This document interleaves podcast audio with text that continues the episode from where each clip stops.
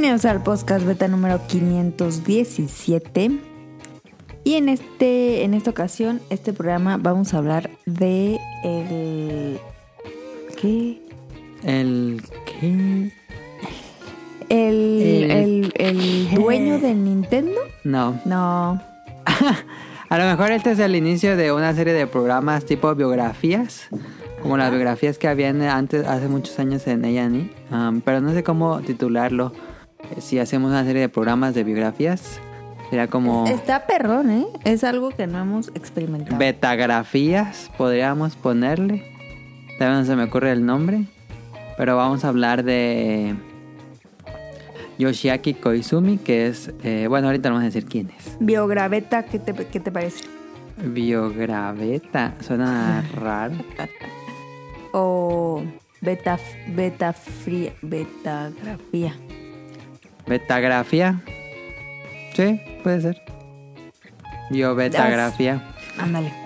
Vamos a hacer una betagrafía. No, sí suena bien, mamón. Vamos a hacer una biografía, porque la verdad hoy no teníamos tema, pero pues se nos ocurrió uno muy bueno. De el heredero de Super Mario Bros. Pero ahorita les platicamos de eso. Sí. Van a decir, ¿quién falta? ¿Por qué solo escucho dos voces? Pues sí, van a escuchar solo nuestras dos voces porque no hay nadie más. Ajá, Tonali se fue a la playa Tonali se y fue a no Playuki tenemos invitados. y no hay invitados, así que estará increíble este programa. Y por eso mismo escogí este tema que ya tiene mucho. Este tema lo tenía desde que nos fuimos a Japón. En la No lista de, mm, de temas que estaba, eh, hici- hicimos uno, te- no sé si te acuerdas, Caro, que hicimos uno de toda la historia de Nintendo antes de hacer videojuegos. Ajá. Este, Sí, que, que primero hizo juguetes y Sí. pasó por una industria. Si quieren escuchar ese programa, eh, hacemos toda el resumen de la historia de Nintendo antes de hacer videojuegos. Yo aprendí Este, mucho ahí, fíjate. Y desde esa vez tenía estaba en los temas eh, pues desarrolladores de videojuegos, específicamente Nintendo, pero puede ser de no solo de Nintendo. Em, y pues como vamos a estar nada más dos personas, creo que es mejor porque luego es un tema que se tiende a que uno haga su monólogo y no dé mucho a plática. Entonces por eso escogí esta- este tema que ya tenía mucho tiempo ahí. Y pues vamos a ir, o sea, no repitiendo, pero vamos a ir pues dando estas betagrafías porque pues A lo para mejor, que a lo mejor. conozcan del, del Si del les gusta, creador. díganos y hacemos más programas así. porque va a estar light y, y yo le voy a preguntar cosas para que diga, ah, qué pedo, como si yo lo estuviera entrevistando. Ok. Y va a estar perrón. Eh, denle like, suscríbanse, háganlo viral y si quieren que tengamos más betagrafías, compártanlo. No es cierto. Eh, ¿Qué juegas esta semana, Adam? Esta semana jugué nada más Shin Megami Tensei 3 Nocturne. Eh, lo sigo jugando. Ya, no creo que ya casi me lo acabo, no estoy muy seguro, pero creo que ya. Yo creo que esta semana, quién sabe. Algo que no me he hecho del juego es que me gusta, va a sonar de muy de mamador, eh, pero en el juego vas a, a Sakusa, a Shibuya, a Ginza, a Ikebukuro. Y pues sí está basado en los lugares reales. Este, digo, tomando en cuenta que es un juego de PlayStation 2, pues no se ve así súper igual, pero cuando ya visitas, ya, ya conoces esos lugares y dices, ah, sí se parece, ay, por aquí es. Este, digo, todo, todo el mundo está destruido, pero, pero vas a estos lugares icónicos de Japón y eso me gusta mucho. Ahí está. em, y a veces juego Meras Look. Casi siempre juego una semana Meras Look. Este, ¿tú, Caro, qué juegas en la semana? ¿Maras Look? ¿En dónde o qué? Pues en el Switch tengo los, los tres Meras Look. Ah, ok, ok. Yo, pues nada más estuve jugando ayer un, un ratillo el Mario Kart. Mario Kart 8. Fue muy buena, la neta. Mario Kart 8, dice Caro. Este, dice que es muy buena, pero luego juego contra ella y dice que no es muy buena. No, o sea, es que Ya tú haces mejoraste. trampa. Tú haces trampa. Porque yo hago trampa. Este, te metes por lugares que no te debes de meter y No es siempre aventas caparazones. No es cierto. No es un juego limpio, la verdad. No. Es por eso que tú ganas, pero soy muy buena. Tengo muchos años. Yo creo que más de un año que no juego Mario Kart 8. O dos, tal vez. Pues no, porque yo lo tengo. Sí, sí, por eso mismo. Digo, no lo jugaría tampoco si lo tuviera aquí, pero tengo Ah, mucho que no lo juego. Ah, Eso es todo, Caro. Eso es todo, amigos. Entonces, este, Caro, dijiste que te iba a hacer el beta quest.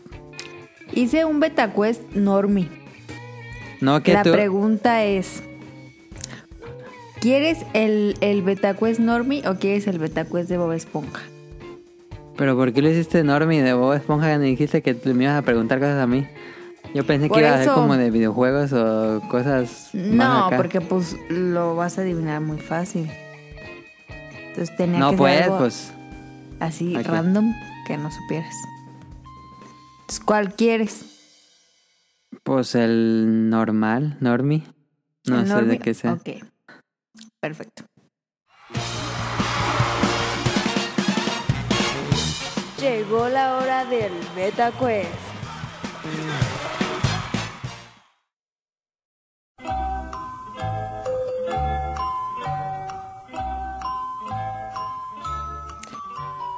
¿Qué serie? O sea, el, el Beta Quest se llama ¿Cuánto sabes de los años 90? Ok, ok, ok. Caro va a hacer el beta quest porque ella me dijo, digo, para aclarar. Ahora voy a participar yo. Ajá, porque pues él siempre hace los beta quests y él pues nunca pierde y nunca gana. Entonces, pues que sea justo, entonces yo me puse a hacer un beta quest de los años 90. Por eso digo que es normie porque pues ¿no? Pero está bueno. A ver. Si no les gusta, pues la neta, mm, sáltenselo. Eh, ¿Qué serie se estrenó en 1994? Hay opciones, me imagino. Opción A, Friends. Opción B, Príncipe de Bel Air. Opción C, Los Simpson. Los Simpson no es. Ah, Friends o el príncipe de Bel Air. Ah, Igual los que estén escuchando, intenten adivinar. híjole, ahí sí no sé. Voy a echar una chiripa. Digo, voy a hacerlo al, al azar y voy a escoger Friends. No más, si le atinaste. Sí, la tenés. ah. Eh, sacamos eh, un poco de la zona de confort de Adam, por eso este beta quest. Y la opción, la pregunta número 2. ¿Qué cantante fue número uno en 1999? Opción A, Britney Spears. Opción B, Ricky Martin. Opción C, los Backstreet Boys. No manches. Está bueno el beta quest, está bueno. No, no, no sé nada de música. Ah, Britney Spears o los Backstreet Boys o Ricky Martin. Ricky Martin estaba de moda, pero el mundial fue en el 98, que fue donde más pegó Ricky Martin. Así que dudaría que haya sido en el 99 también. Ah, Britney Spears. Mm, o los Backstreet Boys. Es que Britney Spears no sé en qué año empezó con Baby Hit Me One More Time. Voy a decir Britney Spears. Britney Spears. Pues sí la tiraste otra vez. Sí, ah, qué bueno. Ok. Es que los Backstreet Boys fueron un poquito después, por eso me acuerdo que lo- me acuerdo más de los Backstreet Boys que fue un poco más cuando yo estaba en secundaria y ya era 2000. A lo mejor esta, esta um, pregunta está muy fácil. Entonces, no sé si saltaron. Tú, pues dale, tienen que ser cinco preguntas, cara. ¿Qué juego infantil llegó antes? Opción A, Tamagotchi. Opción B, Furby. Opción C, Game Boy. Muy fácil, Game Boy del 89. Pues sí, te dije que estaba fácil. Pero, jaja, aquí está, no te la sabes. A ver. Estoy casi segura que no te la sabes. Por la otra no me la sabía, le, le, atiné. ¿Cuál era el verdadero nombre de los Rugrats? Opción A, los Rugrats. Aventuras en miniatura. Opción B, Rugrats, Aventuras de biberones. O opción C, Rugrats, Aventuras en pañales. Pues aventuras en pañales. ¿Qué? pues sí es esa. Pues sí, Yo eso dije que decían. estaba fácil. Rugrats, aventuras en pañales, eso siempre decían. ¿Qué tal que no te acordabas? Nah, sí. ¿Qué, ah, ¿En qué pregunta voy? La ¿La tres, no? quinta. No. Mira, hiciste la de la serie, la de Britney Spears, la del Game Boy, la de Rugrats y llevas cuatro y queda, llega la quinta, cara. Ah, esta, esta perrona. Harry Potter y la piedra filosofal se publicó en opción A, 1997, opción B, 1998, opción C, 1999. Híjole, esa sí no sé. Esa sí va a ser de atinarle. Es 97, 98 y 99. Ajá. Ah, tengo idea, esa no tengo información como para quitar alguna fecha. Entonces voy a tratar de atinarle. Ah, 98. Mm, Incorrecto. Y- La respuesta correcta es 1997. Ah, del 97 no sabía. Fallé una, casi, casi perfecto de Tacues. ¿Qué se sintió que te salieras de tu zona de confort? Estuvo bien, estuvo bien, estuvo interesante participar. Bueno, Nunca me toca participar. eh, pudo haber sido mejor el Betacuest, pero bueno. ¿Que tenías Sí. muchas preguntas o qué? Se mejora. Sí, tenía 10. Ah, pues guárdalas para cuando haya más gente. No, porque las están muy fácil. Oh, Pero voy a mejorarlas. bueno. Ahora sí, vámonos con el tema principal. Vámonos.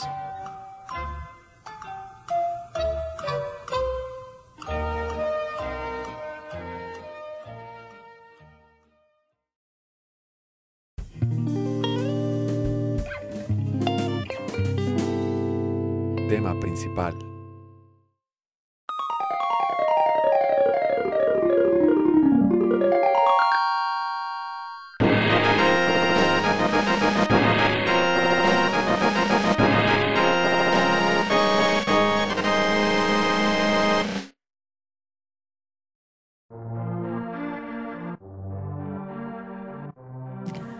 Que originalmente iba a ser algo más breve, pero escribí mucho del personaje.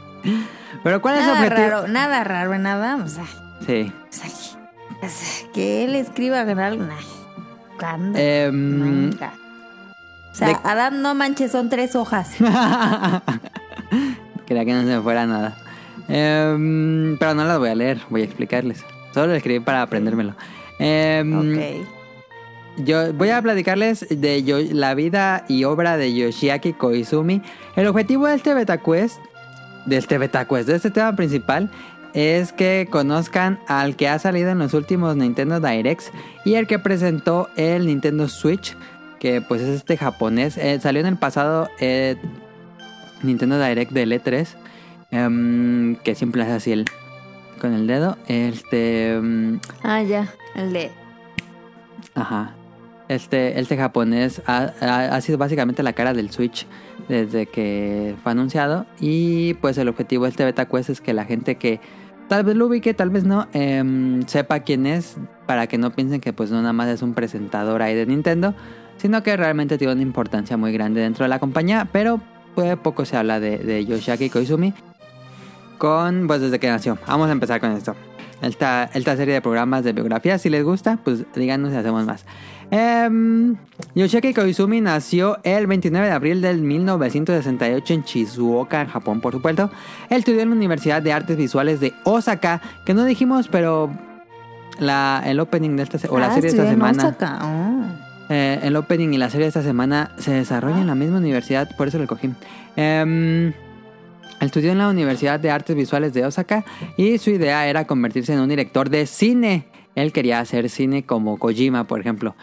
Eh, a los 21 años de edad juega su primer juego de Nintendo que es Super Mario Bros. 2, pero queda muy frustrado porque no puede pasar el primer nivel. Ojo que Super Mario Bros. 2 de Japón es diferente y muchísimo más difícil al 1. Este, entonces queda muy frustrado y él prefiere Zelda porque en ese pues por lo menos puede hacer algo más. Ese es como dato curioso. Eh, él estudia ahí en esta universidad de, de Osaka y curiosamente las, un- las oficinas de Nintendo en ese momento estaban cerca de esa universidad. Entonces, pues se le hizo, él estaba chavo, se le hizo fácil y fue a pedir trabajo a Nintendo porque estaba cerquita. No quería viajar mucho. Ah, o sea, así casual. sí, eh, voy a pedir trabajo en Nintendo porque me queda cerca, como si fuera el Oxxo, ¿no? ajá.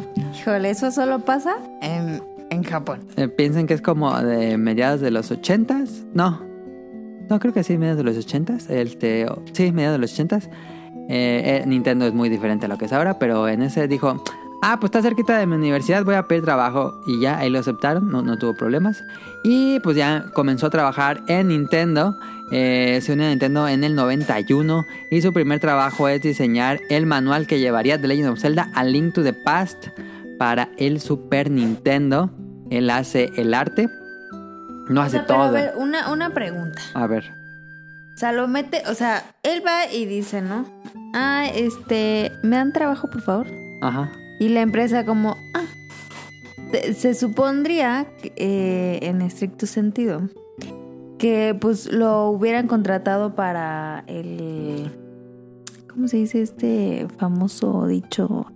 El tráeme, el ve y tráeme. El... ¿Cómo se llama? ¿Cómo se llama eso? El... Como el que hace los recados. Um, Ajá. Mm, o sea, El chico de los recados. o sea, ¿en qué momento pasó a, a estar haciendo el Legend of Zelda? ¿Qué pedo? No, pero él, él no trabajó en el juego. Él le dijeron, te vas a hacer... Porque antes, para aquellos que sean muy jóvenes, que no creo que nos escuchen eso, pero antes los videojuegos traían un manual impreso con toda la información del juego, todas las, eh, eh, acciones del personaje, el mapa y la historia. Todo eso venían en los videojuegos de antes. Ya le tocó diseñar y hacer el arte para el manual de The Legend of Zelda. El que según yo, él hizo arte que llevaba en la historia, pero pues el otro arte era como arte general del juego. Él no hizo todo el arte. Pero él, él se puso, él lo pusieron a hacer eso, el, el manual. O sea, pero ¿en qué momento? ¿Se dan cuenta? Se- ojalá que los de la otra generación nos escuchen y se den cuenta que, o sea, era muy fácil trabajar en lo que te gusta sin pedos y ganar dinero y comprarte una casa. Ahorita ya no puedes hacer nada de eso. Eso es correcto, pero pues yo creo que no era lo que él quería exactamente, porque quería hacer películas. Bueno, pero, o sea, Él se mete a Nintendo porque juega a los videojuegos y, y siente que es un medio interesante para contar historias.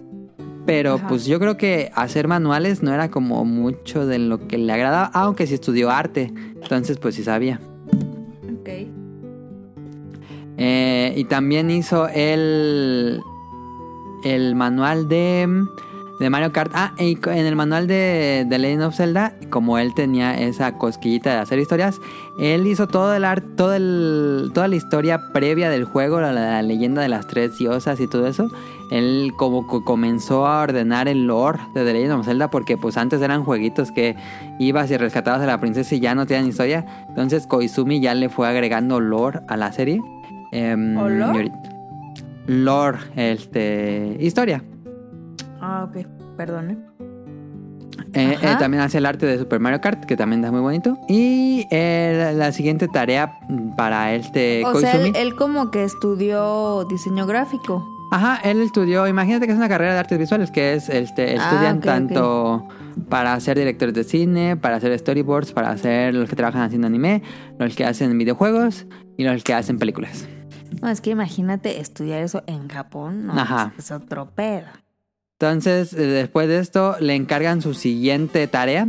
Y es otra vez hacer el manual del nuevo The Legend of Zelda Link's Awakening que saldría para Game Boy.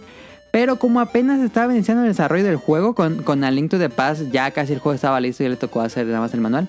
Entonces apenas aquí estaban haciendo... De hecho el juego ya casi estaba terminado, pero nada más mecánicamente, no tenían historia, no tenían nada más. Ya habían hecho como los calabozos nada más. Entonces, él eh, se puso a escribir toda la historia del juego. El juego no tiene historia hasta este punto. Y comenzó a escribir toda la historia del juego. Todas las conversaciones de los personajes las escribe él. Y diseñó los patrones de ataque de los jefes de los calabozos. Él diseñó todo esto. Entonces, este, pues fue un juego que más... Que, que sí está enfocado mucho en calabozos, pero por fin contaba una historia mucho más rica. Si juegan Link's Awakening es una historia muy bonita, es una historia como, como un cuento infantil muy bonito. Este mm, juegan el, el remake que salió en Nintendo Switch, es muy bonito. Em, y toda la historia es igual. Entonces, este, él se encarga de esto de Link's Awakening, que es darle, do- dotarle una historia mucho más rica a The Legend of Zelda. Y es muy interesante. Después de esto, él crea eh, las, la- no sé si te acuerdas, claro que en Yoshi's Island el inicio del juego se ve como con otras gráficas. Cuando llevan llevando a los hermanos Mario esta cigüeña. Sí. Tienen unas gráficas como más tipo Donkey Kong, como de computadora CGI. Este, y él, él se encargó de hacer estas escenas porque él ¿Que comenzaba. llevan a, a la cigüeña? Sí, que va una cigüeña volando y se le cae a Yoshi. La ataca, Cuando ataca empieza el otro, cuando empieza el otro nivel. No, cuando, cuando pones el juego, que suena el- la, la cancioncita como de cuna. No, antes, antes, eh, que, que sea la, la historia, la historia, cuando empieza como un texto. Y. Ah, ok, ok, ya, ya. Ah, sí, sí, sí. Que se dice diferente gráfica. Ajá, y también el final, que es lo mismo. Este, él hizo eso. Y pues empezaba a trabajar como con arte 3D. Y por eso quiso poner esto en, en Yoshi's Island. Pero a Miyamoto se enojó porque él no le gustaba ese tipo de estilo porque se parecía mucho a Donkey Kong. Y él quería alejarse por completo de Donkey Kong. Pero Ah, lo incluyeron en el juego de todos modos. Em, ya comenzaba a llamar la atención dentro de Nintendo el Tekoizumi y el propio Shigeru Miyamoto lo llamó como director asistente de Super Mario 64, que hubo muchos directores asistentes para este juego, pero él fue uno de ellos. Y Koizumi, como ya estaba trabajando en 3D, en modelos 3D, este, él fue el que se encargó de hacer los modelos 3D de los personajes, principalmente Mario, y principalmente la, la animación de nadar fue como la que él hizo completamente desde cero. Eh, y junto con Shigeru Miyamoto eh, dijo, bueno, vamos a poner la cámara aquí. Que en ese momento era algo como súper pionero porque los juegos no eran 3D, los juegos eran 2D y se veían de lado como los juegos de Mario y Yoshi's Island. Y era la primera vez que tenían estos juegos 3D, entonces lo de la cámara era un verdadero... em, una problemática muy grande para este equipo. Y entre él y Miyamoto idearon este sistema de la cámara que te sigue este 2 y tú puedes mover qué tanto y qué tampoco. Entonces él estuvo ahí y podemos agradecerle esto, así como lo de nadar. Él, él- él trabajó en este Mario 64 en eso, acabó el desarrollo y todo. Después participó en el desarrollo de The Legend of Zelda Ocarina of Time, eh, que en su momento todavía no lo acababan y iba a ser un juego muy diferente. Iba a ser un juego que iban a ser muchos acertijos y exploración, pero no querían meterle combate. Imagínense Ocarina of Time sin pelear, puros acertijos. Así iba a ser originalmente Legend of Zelda Ocarina of Time, porque el equipo no tenía idea cómo hacer peleas en, en 3D. Ah, ok, ok. Entonces llega Koizumi al, al desarrollo de este juego. Él, él trabajó en un remake para, para el Super Nintendo de, de The Legend of Zelda 2, Adventure of Link. Y ese juego no, no se completó, pero él estuvo pensando en como un tipo de batalla samurai.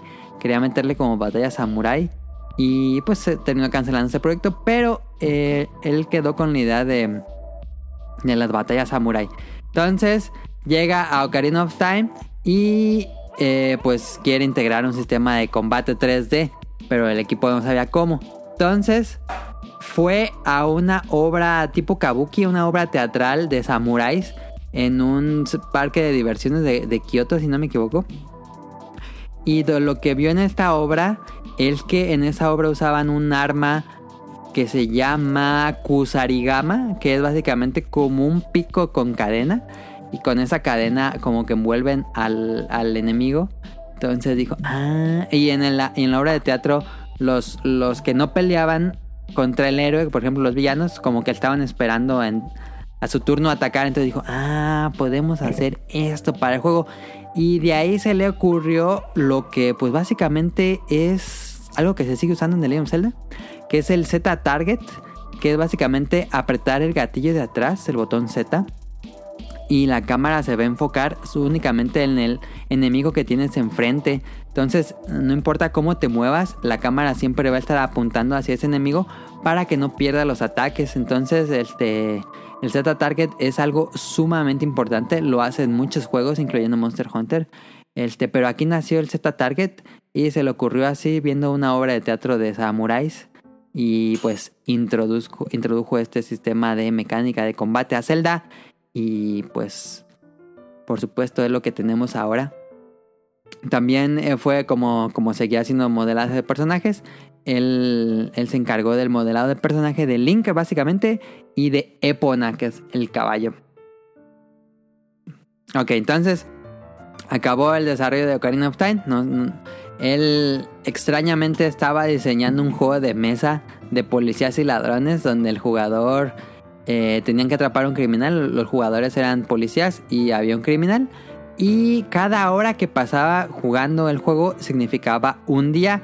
Y el chiste es que terminaras el juego antes de que acabara la semana. Eh, él quería como, tenía esta idea del tiempo. Entonces, bueno, el proyecto pasó, nunca, pasó nada con ese proyecto del juego de mesa. Y eh, lo llamaron para trabajar en la secuela directa de Ocarina of Time, que sería Majora's Mask. Entonces se le ocurrió adaptar este sistema de tiempo de la semana al juego de Zelda, con, porque Majora's Mask usa un sistema de tiempo de tres días. Cada, al tercer día el mundo se destruye y tienes que regresar el tiempo.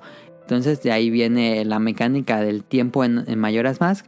Y él, pues con este pasado de meterle historia a los, a, a los juegos, o esta cosquita que tiene de escribir historias, él se encarga de escribir todas las actividades de los personajes en Termina, o, eh, bueno, en, el mundo de, de Majora's Mask. Y él escribió también todos los diálogos. Y se clavó en hacerlo lo más realista posible. Y ella, Numa, que es el productor de la serie Zelda, pues dijo, ay, sí está muy bien, pero el juego se volvió muy oscuro. Y él tuvo que, él se puso a reescribir partes que decían, no, es que esto, ah. esto ya está muy oscuro este juego. Que de hecho es el juego más oscuro. Sigo pensando que Mayoras Más es el juego más oscuro. Tiene un. Pero, o sea, de todos los Zeldas, el mejor dicen que es el of Ocarina of Time, ¿no? De los. O sea, antes de mm, Breath of the Wild. Es de gustos, pero sí creo que mucha gente. Mucha gente que. ¿Cuál es el que te gusta más? No, pues, pues Breath of the Wild. A mí me gusta No, o sea, pero antes de que llegue Breath of the Wild. Ah, antes de Breath of the Wild, eh, no, Wind Waker. A mí me gusta muchísimo Wind Waker. Ah, ok, ok. Eh, ¿Y él no participó en Wind Waker? Sí, él fue uno de los asistentes, eh, directores asistentes, creo. Tuvo como nueve directores asistentes Wind Waker y él fue uno de ellos. Caray. Sí, era, era normal que pasaba eso. Este, entonces, pues Koizumi ahí estuvo muy implicado en Mayoras Max. le, debemos mucho. Para aquel que sea su, su, Zelda favorito. Tanto, fíjate que Koizumi participó en los Zeldas em, que el público quiere mucho, que es Link's Awakening, por su historia, y también Mayoras Max por su historia. Link's Awakening como una historia más infantil y Mayoras Max que es como la, la cosa más oscura que tiene Zelda en general. Entonces termina... Pero es buen juego, ¿no? Eh, es un muy buen juego, sí, Majora's Mask es un buen juego. A mí, a mí se me hace un poco cansado, pero es un muy buen juego.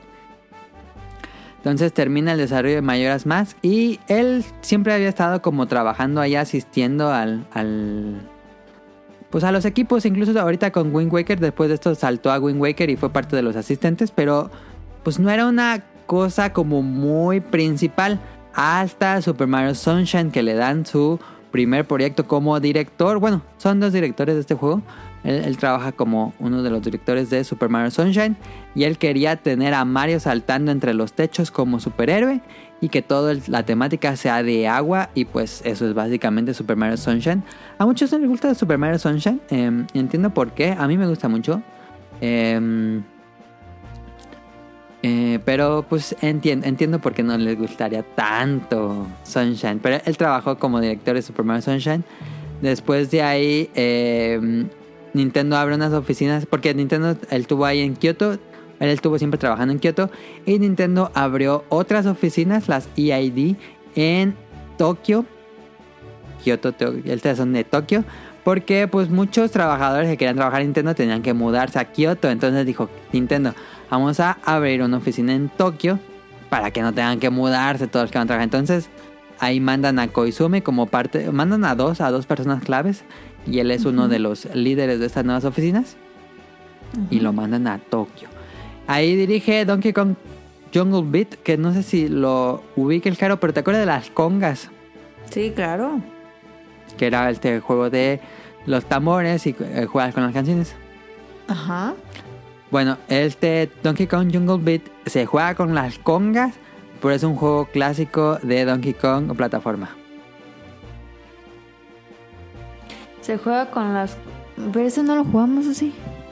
Ese nunca lo he jugado, fíjate. Se juega con las congas, Ajá. pero es un Donkey juego de plataforma. Como Donkey Kong Country Returns. Ah, caray. Si le das el bongonazo a la derecha, avanza a la derecha. Si le das a la izquierda, avanza a la izquierda. Si aplaudes a un golpe. Y no me acuerdo cómo era el salto. ¿Ah, sí? Sí, así se jugaba. Te extraño. Está raro, pero ha de estar chido. Eh, Koizumi hizo este juego porque trabajó en Super Mario Sunshine y él sentía, y bueno, trabajó en los Zeldas, y él sentía que los juegos pues estaban siendo muy complejos. Este, la gente tenía que mover la cámara, tenía que apretar botones, tenía que medir el ángulo del golpe, tenía que medir el ángulo del salto. Entonces dijo, están muy complejos los juegos ya. Entonces dijo, voy a hacer el juego más sencillo posible. Y hizo Donkey Kong Jungle Beat 2D clásico con las congas. Ok. Em, pero, pues su siguiente trabajo, como su trabajo máximo, yo creo, en su carrera como director, eh, eh, sería su siguiente proyecto.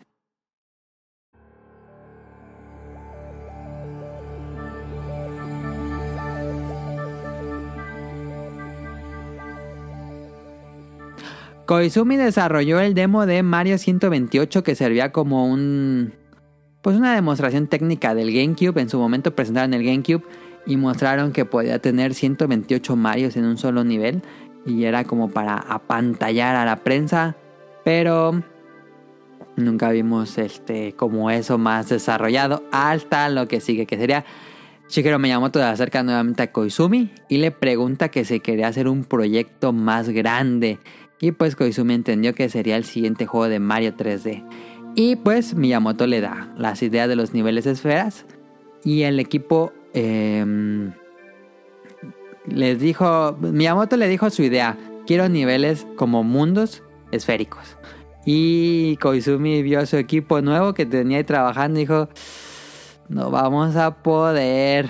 Ah. Pero comenzaron a trabajar. Este Koizumi preparó un demo para ver cómo funcionaba lo de los saltos en mundos esféricos y tardó tres meses en hacer este demo y se lo, se lo envió a, a Miyamoto. Miyamoto estaba en Kyoto y Koizumi está trabajando en Tokio. Y pues así avanzó el proyecto. Le enviaba el demo. El Miyamoto le decía sus opiniones. Le decía que sí, que, que sí, que no, que cambiar y que no. Y así fue avanzando, avanzando poco a poco. El, el juego se supone que saldría para... Originalmente iba a salir para el, con el lanzamiento del Wii. Eso fue imposible. Después salió el Wii y en un E3 dijo Miyamoto, el siguiente juego de Mario sale en los próximos seis meses. Y pues Koizumi intentó, pero no, no se pudo. Salió, si no me equivoco, creo que salió 11 meses después de que salió el Wii. Eh, salió el Super Mario Galaxy. Increíble juego. Este, o sea, él, él lo hizo, literal. él fue el director del juego, sí. Wow. Y él estuvo pues así haciendo demos, se lo enviaban a Uno de Miyamoto. los mejores juegos de Nintendo. y se lo regresaban. Eh, Koizumi platica en una Iwata Ask que, eh, que era como preparar platillos, como le pedía a Miyamoto sus ideas y él preparaba sus platillos y Miyamoto le decía si se quedó lleno o si se quedó con hambre.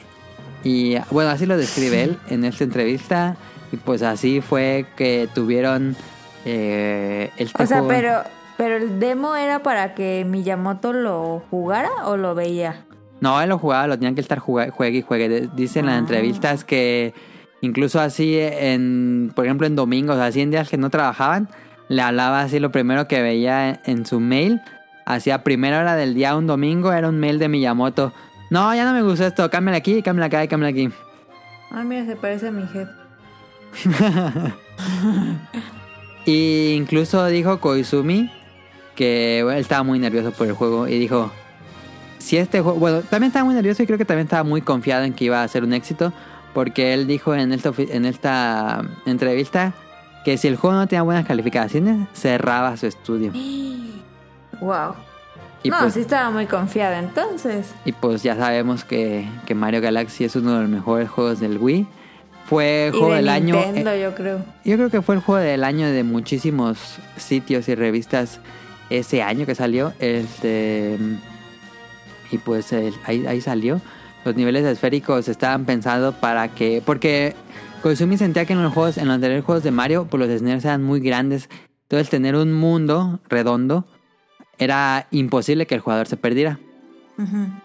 Entonces fue, era por eso la idea de los mundos esféricos.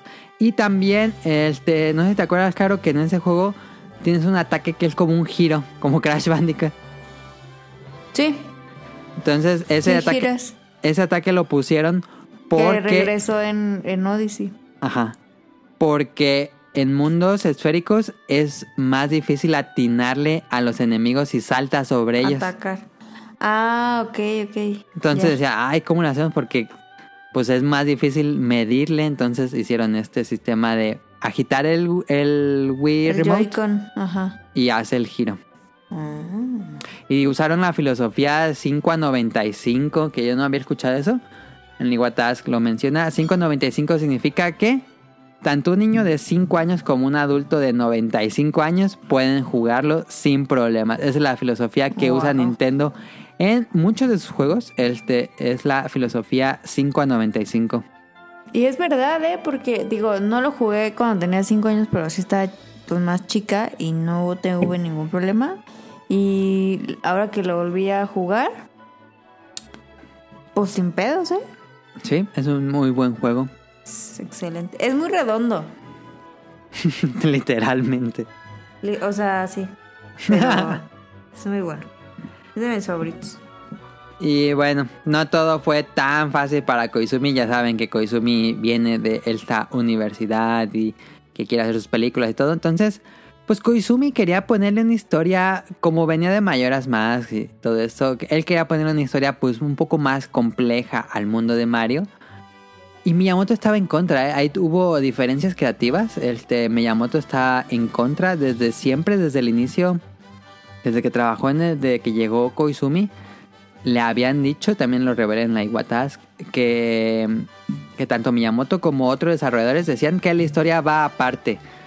Siempre la diversión primero y ya la historia pues se construye aparte, pero Koizumi quería tener una historia más compleja. Pues por, o sea, se, se entiende, ¿no? Porque él quería hacer un cine.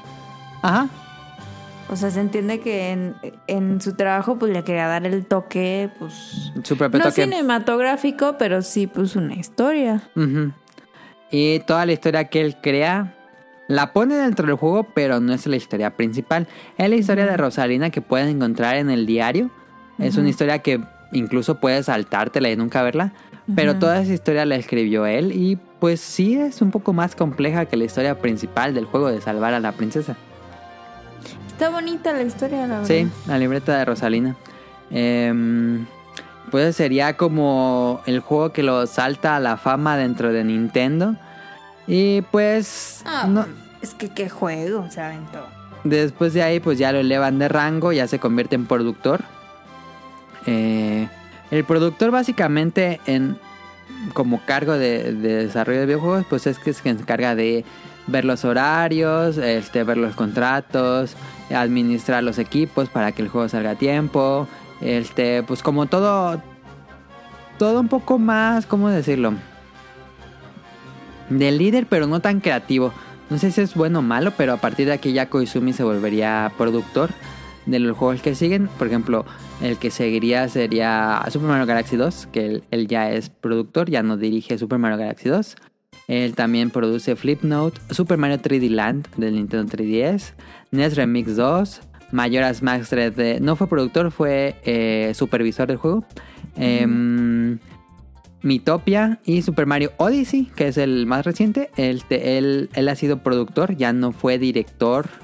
No sé si todavía tenga alguna especie de pues de algún input creativo dentro del juego, pero él se convirtió ya en productor, una persona con un rango más alto en la compañía.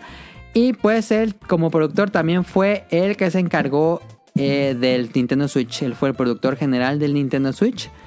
Y él fue desde el primer, el anuncio, el evento del anuncio de Nintendo Switch. Él ahí sale con los Joy-Cons, con el hielo y todo esto. Eh, y pues ha sido la cara de Nintendo desde. Desde el Nintendo Switch, pero creo que también desde que falleció Iwata. Eh, pues básicamente Koizumi ha sido como el rostro de la compañía a partir de eso. Realmente estuve investigando como si encontrar algo más de información de su relación directa con el Nintendo Switch, pero es muy, muy poca la información respecto a su pues labor dentro del proyecto de Nintendo Switch. Pero pues es el productor general, me imagino que fue bastante lo que tuvo ahí que hacer. Y pues él menciona que venían del Wii U, que le fue muy mal en ventas. Y él estaba muy seguro que el Nintendo Switch iba a ser un éxito. Él decía, tenía varios em, panoramas para la consola, pero siempre supe que iba a ser exitosa. Y pues sí, mm. este, la consola mm, ya va a llegar a los 90 millones de consolas vendidas, entonces el TAN, ahorita el TAN mejor que el Nintendo Wii. Creo que el TAN en mejores números está vendiendo muchísimo la consola, está vendiendo muchísimos juegos. Y pues era raro, el, Nintendo Wii fue una explosión en ventas de Nintendo. Entonces ahorita están repitiendo esto y le está yendo bien. Entonces, este. Ahora que lo vean en futuros eventos a, a Yoshiaki Koizumi, que si nos siguen en Twitter y ven el arte del, de este episodio, pues a lo mejor lo ubican de ahí. Pero bueno, esa fue la historia de Yoshiaki Koizumi. Ahí sigue en la compañía. Está joven, tiene 51 años si no me equivoco. Entonces, este, lo vamos a ver por un buen de rato más. Yo espero. Ok. Pues muy, muy buen el trabajo que ha hecho, la verdad, este men.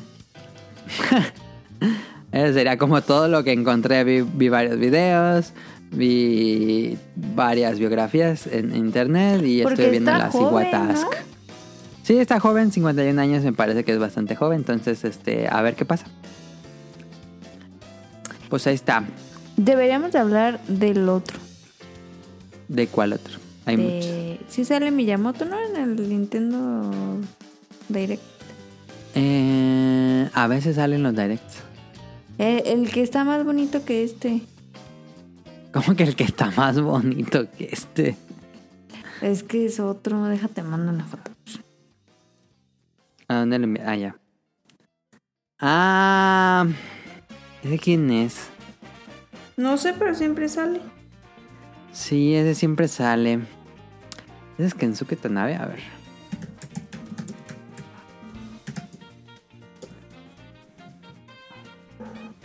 No, no, ese no es Kensuke Tanabe. Sí, claro, me envió una imagen de uno de Nintendo. Pero no lo ubico de vista, fíjate. Que de hecho Yoshiki, Yoshiki Koizumi, se, siento que se habrá hecho operaciones. O sí, no, porque no está tan japonés. No, sí está japonés, pero en las hay unas fotos de antes con el cabello largo, así bien raro se veía. Y ahora se ve como muy cuidado. Se ve más joven, yo diría. Sí, yo lo veo raro de la cara, ¿eh? Yo te iba a decir eso, pero dije, no, no seas mala, pero... No sé si se habrá operado, pero... Pero sí, antes tenía otro look con cabello largo, bien raro ahí en Siguatask. Pues ahí está, díganos si les gustó o si les gustaría tener más eh, biografías de desarrollo de videojuegos. Igual lo podemos hacer cuando nada más estemos dos. Entonces eso fue Yoshaki Koizumi. Vámonos al opening de la semana. Escúchenlo y ahorita venimos.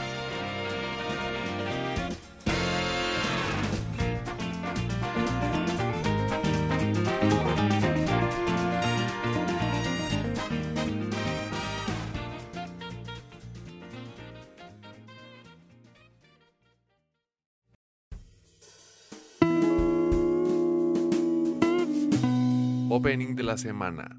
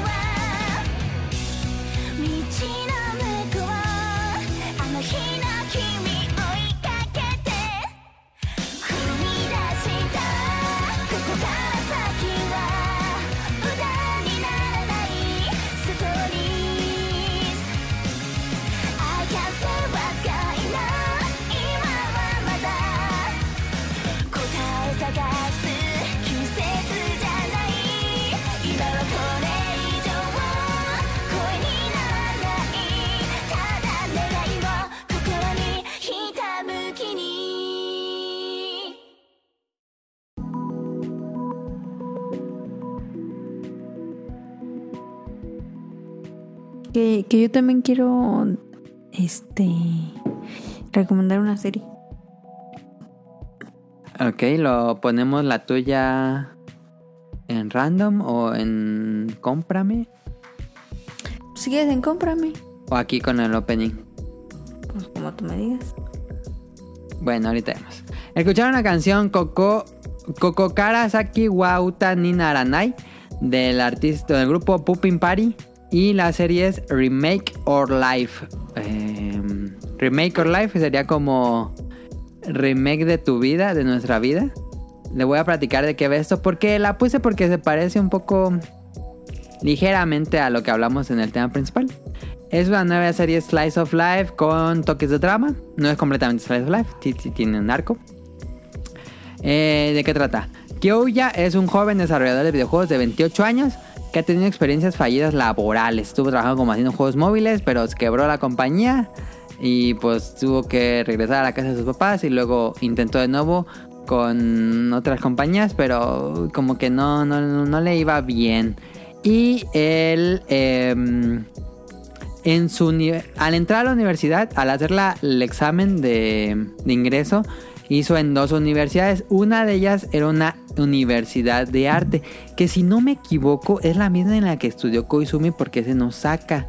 Es la Universidad de Artes de Osaka, no sé si es exactamente la misma. Una era esas y otra era una universidad así normal, no, no explican en la serie como, como qué, pero decía que no era universidad de artes, pues es una universidad normal. No explican así como de qué, de qué tuvo su carrera, pero bueno, él escogió la universidad normal porque sentía que no tenía como muchos talentos para el arte. Mm, ok. Y, y después, pues ahora que ha fallado como que su vida laboral ha fallado mucho, regresa a la casa de sus padres y dice, ay, pues ojalá, porque tenía ahí, la, Ni pedo. tenía ahí las cartas de, de aceptación de las dos eh, universidades y todavía las guardaba cuando, cuando regresó a su casa. Ahí las vio y cuando él, si hubiera él seleccionado la Universidad de Artes, en la generación en el que estuvo salieron como los mejores artistas y desarrolladores de videojuegos que hubo que tuvo en, en ese año se le conocía como la generación de platino porque salieron gente muy muy talentosa de esa generación y él como que siempre se arrepiente de que si hubiera estudiado en esa universidad hubiera sido de esa generación Mm. entonces se queda dormida en su casa clásico de anime despierta y es 10 años se despierta 10 años antes. Ah, ya. Entonces tiene 18 años, tiene que escoger a qué universidad va. Y ahora sí va a escoger la otra. Obviamente él coge la Universidad de Artes de Osaka y em, así comienza la serie. Bueno, así entre comienza, le- les, les resumí una parte del primer episodio porque el primer episodio dura una hora. Yo no sabía, dije, qué raro, aquí ahora se va a acabar y le puse pausa y era un episodio de una hora. Es un gran episodio porque toda una producción como si de una película, no se siente como un anime regular. Eh, y pues va, eh, va a tratar de eso, de que ahora va a rehacer su vida estudiando nuevamente en la universidad. Él mantiene sus recuerdos, em, pero ahora va, va a estudiar en esta universidad de artes y pues va a estudiar con la generación de platino. Y es una serie que se, que se centra en platicarnos la vida universitaria. Es completamente eso. Es, es muy agradable como el ambiente que tiene. Eh, conoce a sus compañeros, él se, se muda allá, eh, renta en una casa y en la casa estudia con otros estudiantes de la misma universidad. Em, y va a ser la, vida universitaria. No, no le busquen más, es vida universitaria, los retos, los proyectos que les ponen, los maestros que algunos son bien barcos y otros son súper estrictos, sus compañeros que son muy talentosos y otros no tanto, pero poco a poco van mejorando. Y pues del proyecto de que les piden en diferentes materias, les piden cosas así de arte, claramente. Em, y pues empezar de a intentar este tener otra vida. Entonces, eh, de eso trata esta serie. El estudio es Phil. Es una animación muy bonita, muy muy bonita. Es una animación que les digo se siente como una película. Muy muy bien. Este no hay no hay cuadros feos, todo es dibujado a mano, no es CGI. Este, y si les gustan los, los dramas escolares, Slice of Life, em, tiene que ver con videojuegos también, entonces se la recomiendo mucho. Remake or Life, eh, viaje al pasado, eh, un poco como Tokyo Revengers, pero nada más por la premisa. Yo ya dejé de ver Tokyo Revengers. Yo le recomendé en el podcast de Tokyo Revengers. Va mi rant contra Tokyo Revengers. Pasa algo así súper crudo, choqueante a la mitad de temporada de Tokyo Revengers. Y dije, no mames, eso va a cambiar la vida del protagonista porque me caga el protagonista de Tokyo Revengers. Y dije, no, pues a partir de aquí tiene que, que cambiar la serie. Y no, pues el protagonista sigue siendo un... Ah, me desespera mucho el protagonista de Tokyo Revengers y creo que ya la voy a dejar porque no, nada más no puedo con el protagonista. Creo que nunca me ha pasado que, que odiar a un protagonista, ¿eh? No sé, pero... Pero, me- pero es a propósito que, que está. O sea, por ejemplo, cuando, cuando. Cuando en una serie uno es malo, pues te cae mal porque es malo. O sea, Ajá. a propósito, ¿será que, que lo ponen en esa actitud para que te caiga mal? No sé, es muy mediocre. Este.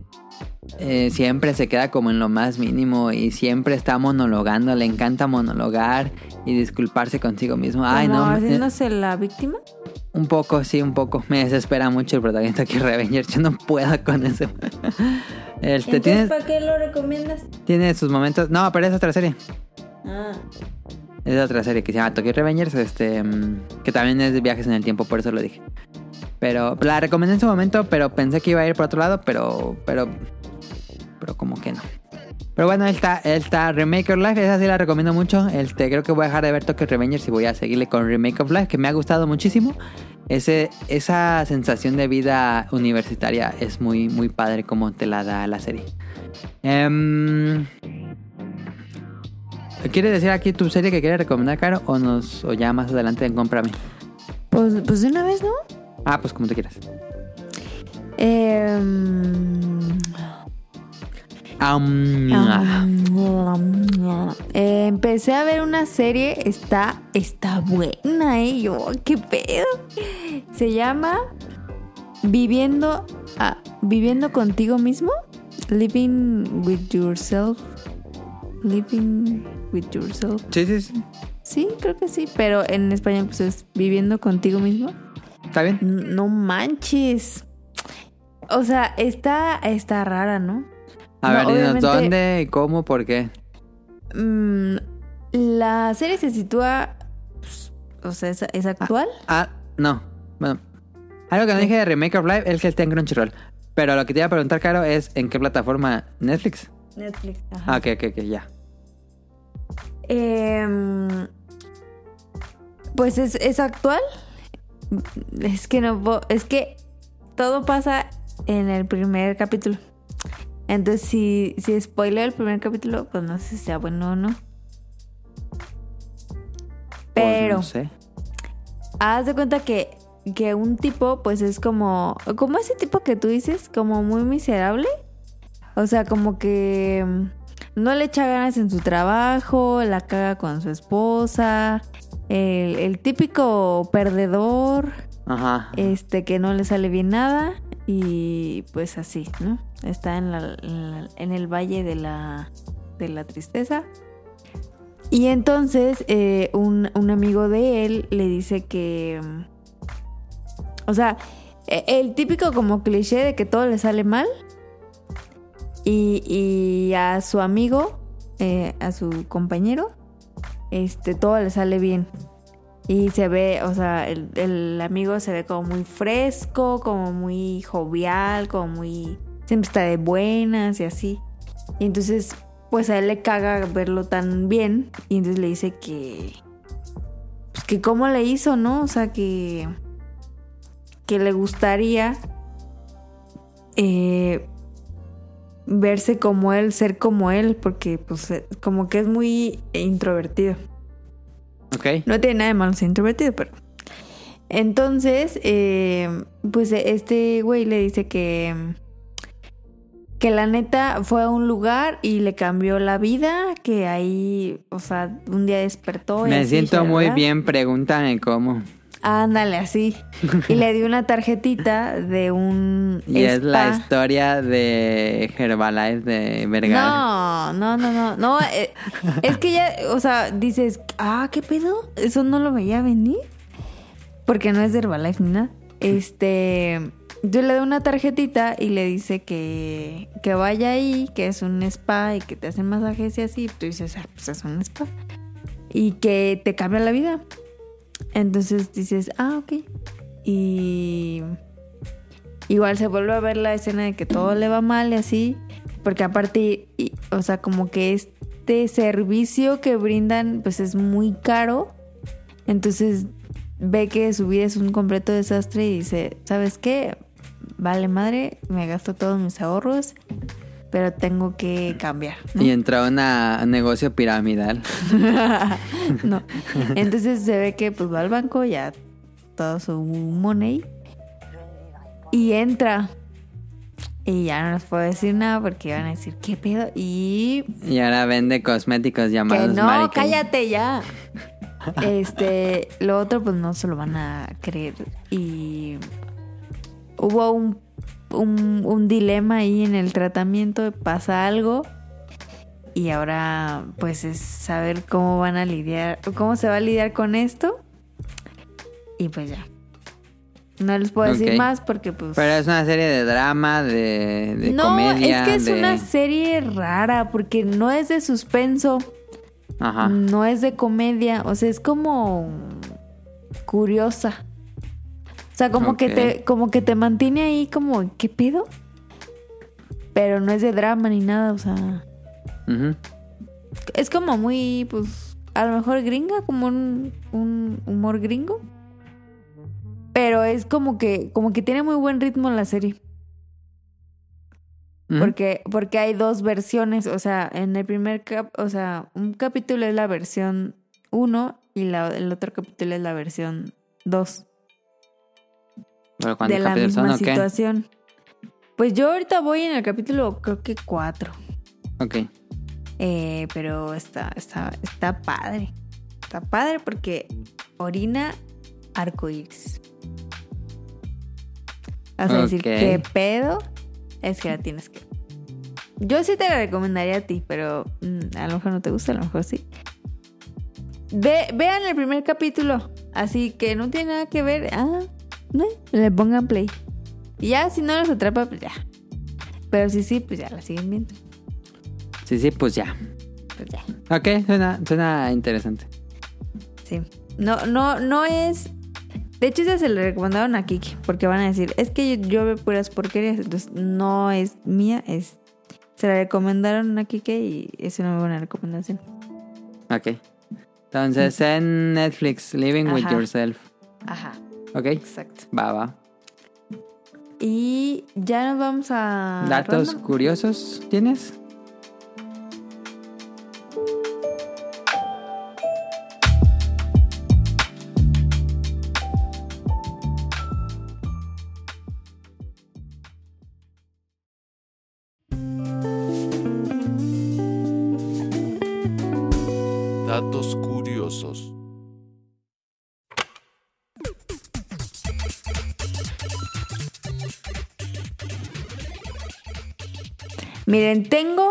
Dos, dos cosas que pueden funcionar en Juegos Olímpicos, o sea, en esta, en esta sección. Uno es todo sobre los Juegos Olímpicos para que si nadie, o sea, si están como fuera de, se empapen de la situación de las Olimpiadas. O tengo cuatro razones por las que estos Juegos Olímpicos serán totalmente distintos más allá de la pandemia. No sé cualquiera. Pues serían como datos curiosos, ¿no? Bueno, y luego nos saltamos al otro. Ok, a ver tú, dale, dale. Ok.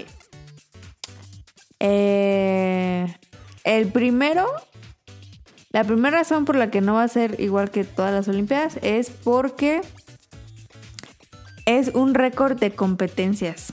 Nunca antes se habían visto tantos deportes eh, por jugar y tantas disciplinas. Son 33 deportes, 50 disciplinas y cerca de 11.000 atletas. Hay cerca de 339 medallas eh, de oro y pues obviamente las mismas de plata y de bronce. Ajá. O sea, un buen. Que ya vi el diseño de las medallas y están bien bonitas, la verdad. Sí, yo, yo vi ahí una cápsula. Ah, Ayer estuve viendo la competición de arco, que es la primera vez que ponen mixtos, era una pareja de hombre, bueno, hombre-mujer, hombre-mujer, y es la primera vez que, que había una competición mixta en tiro de arco. y muy bien México, ¿eh? Sí. No me tocó ver a México, pero vi varios. La países. neta son muy buenas las de México. Sí. Eh, el, el, C- el Comité Olímpico Internacional em, se eh, decidió, se tomó la decisión de incluir cinco deportes em, extras a los que vi- vivimos en Río 2016. Esto es eh, karate, surf, escalada deportiva y skateboarding. Skate. Skateboard. Hoy, hoy también estoy viendo skateboard. Que la neta también está perro, ¿eh? No la entiendo mucho, pero sí. Porque, y, eso es novedoso porque el Comité Olímpico Internacional había determinado desde el Sydney 2000 que no debía de haber más de 28 disciplinas. Ahora son 33. Entonces, esto es único en el mundo porque nunca había debido tanto. ok. El béisbol y el softball eh, se ausentaron por 13 años y regresan para estas Olimpiadas. Ujú. También, bueno, eso yo creo que cada, cada Olimpiada dicen lo mismo, pero son los más costosos de la historia de las Olimpiadas. Sí, debe ser por la inflación que cada Olimpiada sea la más cara en la historia. Ajá, se había informado que iban a costar unos, eh, esto es en dólares, US, ¿sí es dólares? Sí, USD. Em, 12.600 millones de Ah, la dólares. Pero terminó Y- costando más, ¿no? Ah, Creo que rebasaron en un punto en que rebasaron el el presupuesto, creo. Pues no lo sé. Pero sí estuvo cañón. Y significa que perderán gran parte de... O sea, esperaban recibir 810 millones de dólares por los extranjeros y el, y el turismo. Y pues claramente... Y por venta de tickets. Y pues claramente se van a perder 810 millones de dólares. Sí va a ser eso. Pero pues Japón, mi amor, es lo más increíble en la economía, entonces todo va a estar bien. Japón. Yo sé que todo va a estar Pues ojalá. A ver qué pasa, si va a estar raro eso. Aunque es un año impar, 2021, eh, las Olimpiadas se van a seguir llamando Tokio 2020. Ujú. Mm, porque eh, si lo cambiaban, pues tenía serias repercusiones para el comité organizador. Y pues mm, dijeron, no me importa, me vale, esto se va a seguir llamando Tokio 2020. Y la neta es que está bien. A mí sí me No gusta importa la idea. que tenga un 1 o un 0. No, a mí me gusta que hayan respetado, ¿no? O sea, esto era para el 2020. No nos dejó un virus, pero sigamos con el 2020. Ujú. Porque aparte está muy bonito el diseño de Tokio 2020. Yo creo Sí, que la el diseño gráfico el es muy bonito. Entonces, qué bueno que se lo dejaron. Y pues. Tomaron muchas ideas verdes para hacer las Olimpiadas como más eh, ecológicas. Como que las camas son de cartón, pero bien hechas, claramente. Eh, Amigo, las- no. ¿Cómo se llama? Nintendo Labo. Eh, y obviamente esto fue para que cuando se acaben eh, las Olimpiadas, pues se puedan reciclar el cartón y volver a, a hacer cajas. Eh, las medallas son hechas de material reciclable, de celulares desechados o de electrónica. Se logró extraer de celulares desechados 32 kilos de oro, 3.500 de plata y 2.200 de bronce. Y esto produjo 5.000 medallas. Sí, estuvieron pidiendo en. Pues a, la- a los ciudadanos que entregaran como los. eh, Eso está padre. dispositivos electrónicos que ya no usaran para el reciclaje de los componentes de oro o plata. Eso está bonito. Y ya, esos fueron los datos curiosos de por qué estas Olimpiadas son más diferentes, únicas e irrepetibles de la vida. Y, y a ver si nos vamos a, a random, ¿no? Bueno, sí.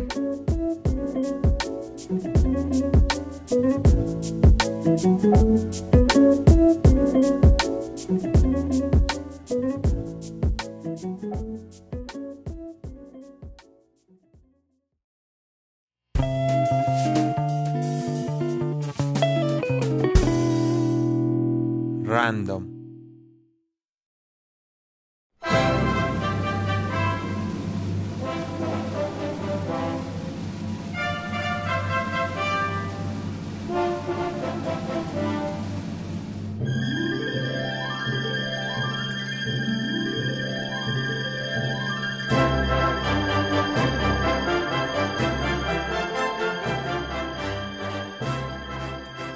Y en random, pues les vamos a decir un micro resumen de todo lo que vamos a ver en estas Olimpiadas.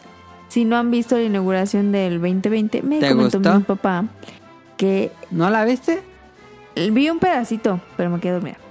Eh, Yo sí me levanté a las 6. Dice mi papá que le, le recorran como hora y media.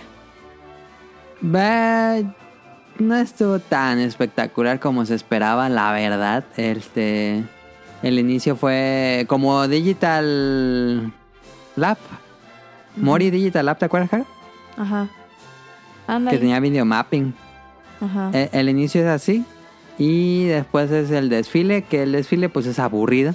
Pero todos los nerdos ahí estábamos en Twitter.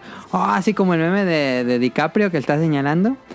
El- así estábamos cada que cambiaban de canción porque todas las canciones del desfile eran de videojuegos. Fueron como 24 canciones de videojuegos y pues las iban, este, así, el playlist era de 24 y lo iban repitiendo cada que, que terminaba. Em, y tenía de Final Fantasy, de Dragon Quest, inició con Dragon Quest el pam pam pam pam pam pam pam pam pam Yo creo que eso está muy bien. Y tenemos Proof of a Hero de, de Monster Hunter. El, cuando subes de nivel de Final Fantasy. Hubo de Nier Automata. Hubo de Chrono Trigger. Hubo de Sonic. Hubo de Ace Combat. Hubo. Pues puro videojuego así elegante. Em, hubiera puesto el playlist. Pero sí, hubo, hubo mucha música de videojuegos. En el desfile, yo hubiera puesto el playlist más grande porque se repitió muchas veces porque el desfile es muy largo. Y este ya Como que co- sí tenían repertorio, ¿no? Sí, sí, yo hubiera escogido el doble de canciones. Sí. Sin pedos. Y eh, después fue como este palabras de, del comité y todo eso. Y ya después fue un, un- Pues fue ya lo del final que estuvo interesante, lo de las luces, que como que un trabajador estaba jugando con las luces en la ciudad. Y después fue lo de. lo Creo que fue el highlight más grande, lo, lo más interesante del evento fue el. Hicieron la representación de la señalética con una persona haciendo. Bueno, varias personas haciendo la señalética de todos los deportes, los 51 deportes. Hmm. Este, ¿No lo viste ese? No. No, este les quedó increíble. Velo, dura como, como dos minutos a lo mucho. Hacen la representación de todas las señaléticas de los deportes y es muy bueno como les quedó. Es como un programa de concursos japonés, pero les quedó muy bien. Oye, qué bien, lo voy a ver. Ese, na- gusta. velo, velo, ese es algo así cortitito y es, es lo mejor que hubo el evento. Y pues, creo que, mm, como te acuerdas que en Río de, mm, en Río 2016 salió Mario Bros. y lo de Japón y todo así tecnológico. Sí, sí, sí. Pues como que todo el mundo esperaba algo así y no, ahí, ahí fue, se, se acabó y listo, vámonos, se echaron fuegos artificiales y vámonos. Entonces, Es que siento que todo el hype de las Olimpiadas de 2020 pues se disolvió. sí, no sé si la pandemia haya afectado la inauguración o qué pedo, pero yo sí sentí como que la expectativa era más grande. O sea, sí, pero como que se quedó en un leve recuerdo. Como que ahorita es como, ah, sí, las Olimpiadas, pero no es como lo más importante en el mundo, porque antes sí era como un mames, cierren todos en las Olimpiadas. Y ahora es como, ah, un tema más. Sí, Entonces siento que fue eso y que hubo mucho mucho disturbio con el tema del organizador de y el director de los Juegos Olímpicos. Que primero fue uno, luego fue otro y luego fue otro. Entonces creo que también eso afectó. eh, Y hubo disturbios, ¿eh? En la inauguración hubo disturbios. Él tuvo una marcha para cancelar las, las Olimpiadas ahí afuera del estadio. Este, referencia a Kira, no es cierto. Em, pero sí, sí hubo disturbios. La gente no estaba contenta que, no que hubiera esto porque pues ahorita no están tan bien las cosas en COVID de Japón. Claro, y em, siento que, que fue eso, fue que pues como la, o sea, como no iban a poder ir a la gente, o sea, también es como, ay, ¿para qué le echo ganas si ni iban a venir? Ajá, estuvo vacío. Entonces, eh, se vale. Pero pues qué mal pedo. Le hubieran tocado mejor a Río 2021 y ya uno chingón para Tokio, pero bueno. Eh, los Juegos de Tokio se llevarán a cabo durante 17 días, desde el 24 de julio al 8 de agosto, para que, para que lo vean ahí por internet. En Claro Sports. El canal, digo, no es comercial, no nos paga ni nada, pero pues ahí lo he estado viendo yo. El canal es Marca Claro en YouTube, se ve en HD y tienen varias transmisiones en vivo. ¿Cómo es? Este, en YouTube es Marca Claro, así pónganle. Ok. Y ahí pueden estar viendo las eh, Claro. transmisiones en vivo de los distintos deportes. Eh, Pues eh, como les digo, está en vivo y cuando no esté... Siempre hay transmisión, siempre, siempre hay transmisión. Cuando no está en vivo, por ejemplo en la mañana, que en Japón ya están durmiendo, pues están dando resúmenes. Ok. Marca y pues lo pueden ver en cualquier parte del mundo. Entonces no es como exclusivo de. México, porque pues antes pasaba de que lo veías en, en la televisora. En el ESPN. ahí. Ajá. Eh, y pues claramente eh, prohibida la entrada de visitantes extranjeros, que pues, qué pedo, ¿no? Pero sí. Entonces, eh, después de considerarlo detenidamente, el gobierno pues impuso la prohibición de, de cualquier visitante extranjero a los Juegos Olímpicos para prevenir el COVID. Em, pero pues eh, eh, invitan a que los aficionados pues sintonicen las transmisiones en vivo de los eventos. Eh, la mayoría de los espectadores, o sea, de Tokio o de allá, no podrán asistir a los eventos. Em, Como que nada más están las familias, ¿eh? Porque ves los... Sí. Yo he estado viendo y pues se ven como cinco, a lo mucho cinco personas en, el, en las butacas. Van a ser como miembros del equipo o familiares, que también lo dudaría. Yo creo que además vienen a ser como el staff. dice que eh, se podrá asistir a ciertos eventos ah, en el área metropolitana de Tokio. Eh, ha dicho que los Juegos Olímpicos se celebran en las sedes de la... En, en, por ejemplo, en Miyagi, en Fukushima y en Shizuoka.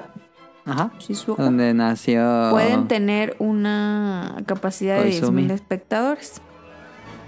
Ok. Ahí sí, pero son como muy detenidos. Pues. No, ya que en el, estaba viendo el partido de México contra Honduras en Estados Unidos, llenísimo el estadio, así la ola. ¿Neta? Sí, estaba No aperradísimo. mames. en Japón así no pueden y en Estados Unidos ya haciendo la ola en el estadio. Oh, bueno. Y bueno, pues como parte de, de las reglas del COVID, pues eh, se... mm, Pues llegando todos los atletas pues, se le hicieron sus pruebas. Que no sé qué pasó ahí con México porque llegaron infectados. No sé si te enteraste. No, no exactamente. Eh, unos de unos mexicanos de fútbol, creo que eran tres, ya iban de aquí infectados Mm. y llegaron allá pues infectados claramente, entonces los cuarentenaron, los encerraron, este y pues como que para una pequeña burbuja, eh, pensando que que no van a contagiar a los demás, pero ya saben, ¿no? Cagándolas como siempre. Pues no ha Eh. salido mucha información, eh, no sé si el pool, ahí lo han guardado la información. Pero Pues no ha habido como muchos casos así de positivo COVID. Eso fue, eh, pero que ya venían contagiados, así que no empiecen con sus mamás. Eh, Bueno, pues las sedes olímpicas, pues no importa mucho porque pues nadie conoce ahí, ¿verdad? eh, A las Bueno. cinco y media juega, bueno, eso ya no importa para cuando escuchen esto, pero juega México contra Japón en la prefectura de Saitama. y esto va a estar perro, ojalá le ganemos. Eh, los Juegos Olímpicos de Tokio contarán con 339 eventos, 33 deportes, 50 disciplinas. Los nuevos 5 deportes son los que ya les dije. Y esperemos que pues, no haya ningún lesionado feo o muerto, porque ya ven que siempre pasa. Mm, sí, para muertos no. Sí hay gente que se lesiona, pues, pero muertos Ay, no pero creo. ojalá que no haya de esos videos que se les zafa así el, el coxis así. Es que ahorita vi aquí un tipo eh, cargando Ya fue el de grande. el de arterofilia de mujeres, ya, ya fue. Ay, no, eso me da un asco. Cargó 200 kilos ¿Qué oro. pedo? Imagínate cuántos garrafones son eso. No, pues son Como más de cinco. como 8, creo que son como 8. No mames. Imagínate, cuatro garrafones. No, No, o sea, no no ma- mames. 200 kilos en mu- una mujer de China, creo. ¿Quieres que diga todos los deportes que va a haber? No, no, no, ¿para qué? Vean, los invitamos a que vean, si no vieron la inauguración, busquen en serio ese video de cómo representan la señalética de cada deporte. Es grandioso cómo les quedó esa cosa. Miren, tengo un- un- unos datos bonitos de aquí. La mascota de Tokio 2020 es Mira, una- Itowa y Someiti. Ajá. Eh, este proceso de diseño incluyó Que no a salió 5 millones de niños. en todo Ajá. Japón para dar su opinión y aprobación a diferentes propuestas. Entonces, esas figuritas y, y mascotitas que ven, eso fue gracias a los niños. Digo, no la hicieron los niños, pero No, los niños fueron los pero- que dieron la aprobación. Y eso está padre porque, pues, cuando toman en cuenta a los niños, eso está chido. Está muy padre las mascotas. La personalidad de Miratowa, Es el azul. Miraitowa es el azul, eh, deriva del proverbio tradicional japonés que significa aprender cosas antiguas y obtener nuevos conocimientos de ellas. Eh, tiene un gran sentido de la justicia y tiene el superpoder de moverse a cualquier lugar de forma instantánea. O sea, es telepático. Que su nombre es de futuro, porque Mirai es, es futuro. No sé qué sea Towa, pero Mirai, Mirai Towa eh, sería algo de futuro. Y la mascota paralímpica es la rosita y se llama Someiti. Someiti. Eh, tiene sensores táctiles, táctiles de cerezo en flor. Ah, mire, es de la Sakura. Sí. Y tres superpoderes. Ahí les va. Telepatía, telequinesia y capacidad de volar gracias a su capa especial. Ah, no sabía eso. Ah, No sabía Tiene eso. una fuerza interior increíble y ama la naturaleza. Muy Ambos bonitas y me, me molesta logo. mucho que no es estuvieron en la inauguración. ¿No estuvieron en la inauguración? Mm, En nada, no- así completamente desaparecidas las ¿Pero mascotas. por qué? No sé, no sé a quién se le ocurrió. Pero en la cuando ganan las las eh, las medallas les dan una mascota de Miraitowa y las cosas que tiene como en la cara son del color de la medalla. Si es dorada, pues oro, así se ve esa parte. O Ay, plata, pero pero no mames. Eh, algo así mm, novedoso es que en la Villa Olímpica se verán robots humanoides informando e indicando direcciones de alojamiento, eventos o lugares de interés. Eh, permitirá actualizaciones holográficas de los acontecimientos dentro del estadio. Me imagino que es como el robotito del aeropuerto. yo creo que sí. Como que te, como que va caminando y va diciendo cosas. Ujú. Eh, también inauguraron un nuevo tren magnético. Es el tren más rápido del mundo. Eh, y pues son trenes del futuro. Están bien perrones, ¿eh? Si no lo han visto, están perrones. Shinkansen. Es el tren bala. Ah, es que el Shinkansen se rediseñó y eh, ahora es más inteligente y más silencioso. Ah, no sabía. Ah, ok. Y inauguraron también una nueva estación Yamanote. Ah, sí. La línea Yamanote. Ajá. Bueno, no, la, no es nueva, pero la... Bueno, la línea Yamanote es la línea de, de trenes, pero ¿en dónde más la inauguraron? La inauguraron en un lugar. Ah, Sí, en inauguraron una- ah, ok. Getaway. Que es como de madera. Yo estuve viendo, no sé si Sí, sea la sí. misma. ¿Es la de madera? Sí, está entre las estaciones Shinau... Shi- Shinagua, Shinagawa. Shinagawa y Tamachi. Ajá. eh, y da acceso al monorriel, monorriel del aeropuerto de Haneda. Es la de madera, está bien bonita. Sí, está, está preciosa, ¿eh? Sí, está muy bonita esa Pues que estación. vayan. Estuve viendo una cápsula de cómo la hacían. Ah, ok. Am, y pues ya. Y pues ahí está, Tokio 2020. Díganos si lo van a ignorar por completo o si les interesa o más o menos si les llamó la atención. Pero pues ya ven que nosotros somos de mamadores con Japón. Entren al mame, este, ajá, de Japón, entonces...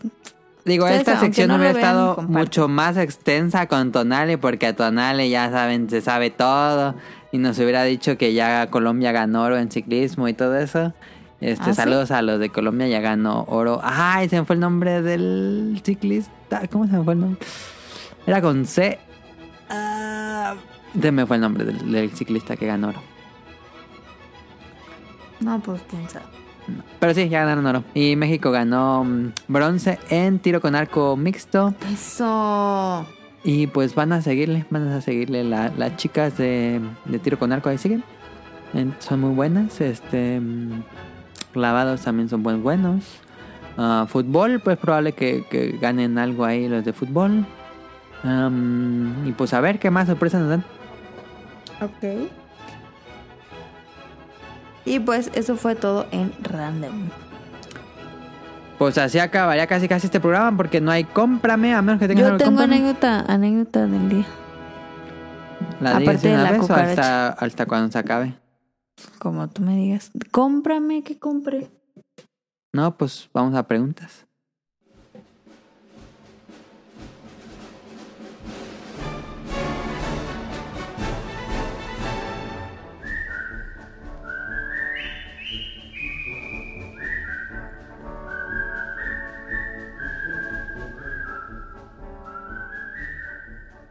Preguntas del público.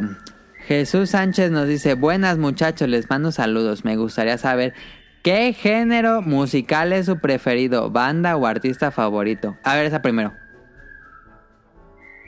¿Qué artista? Artista, grupo, género musical. Ole. Pues caro, fácil. El Yankee, ¿cómo se llama? Daddy Yankee. Cállate, puerco, no. Ah, ¿Cómo, ¿Cómo se va a ser mi favorito? ¿te gusta el reggaetón, caro? Hay algunas que están medio pegajosas, la verdad. No, no tiene de malo. Pero. O sea, así como artista favorito.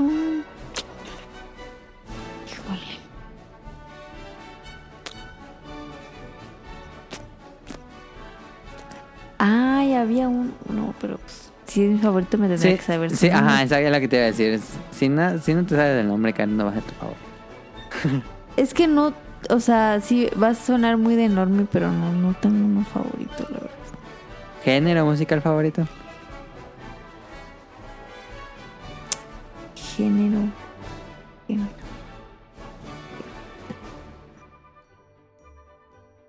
Ah, pu- Mira, yo creo que mi, o sea, yo definiría género favorito al que más escucho. Pues sí, no tiene de malo. Sería Entonces- normal.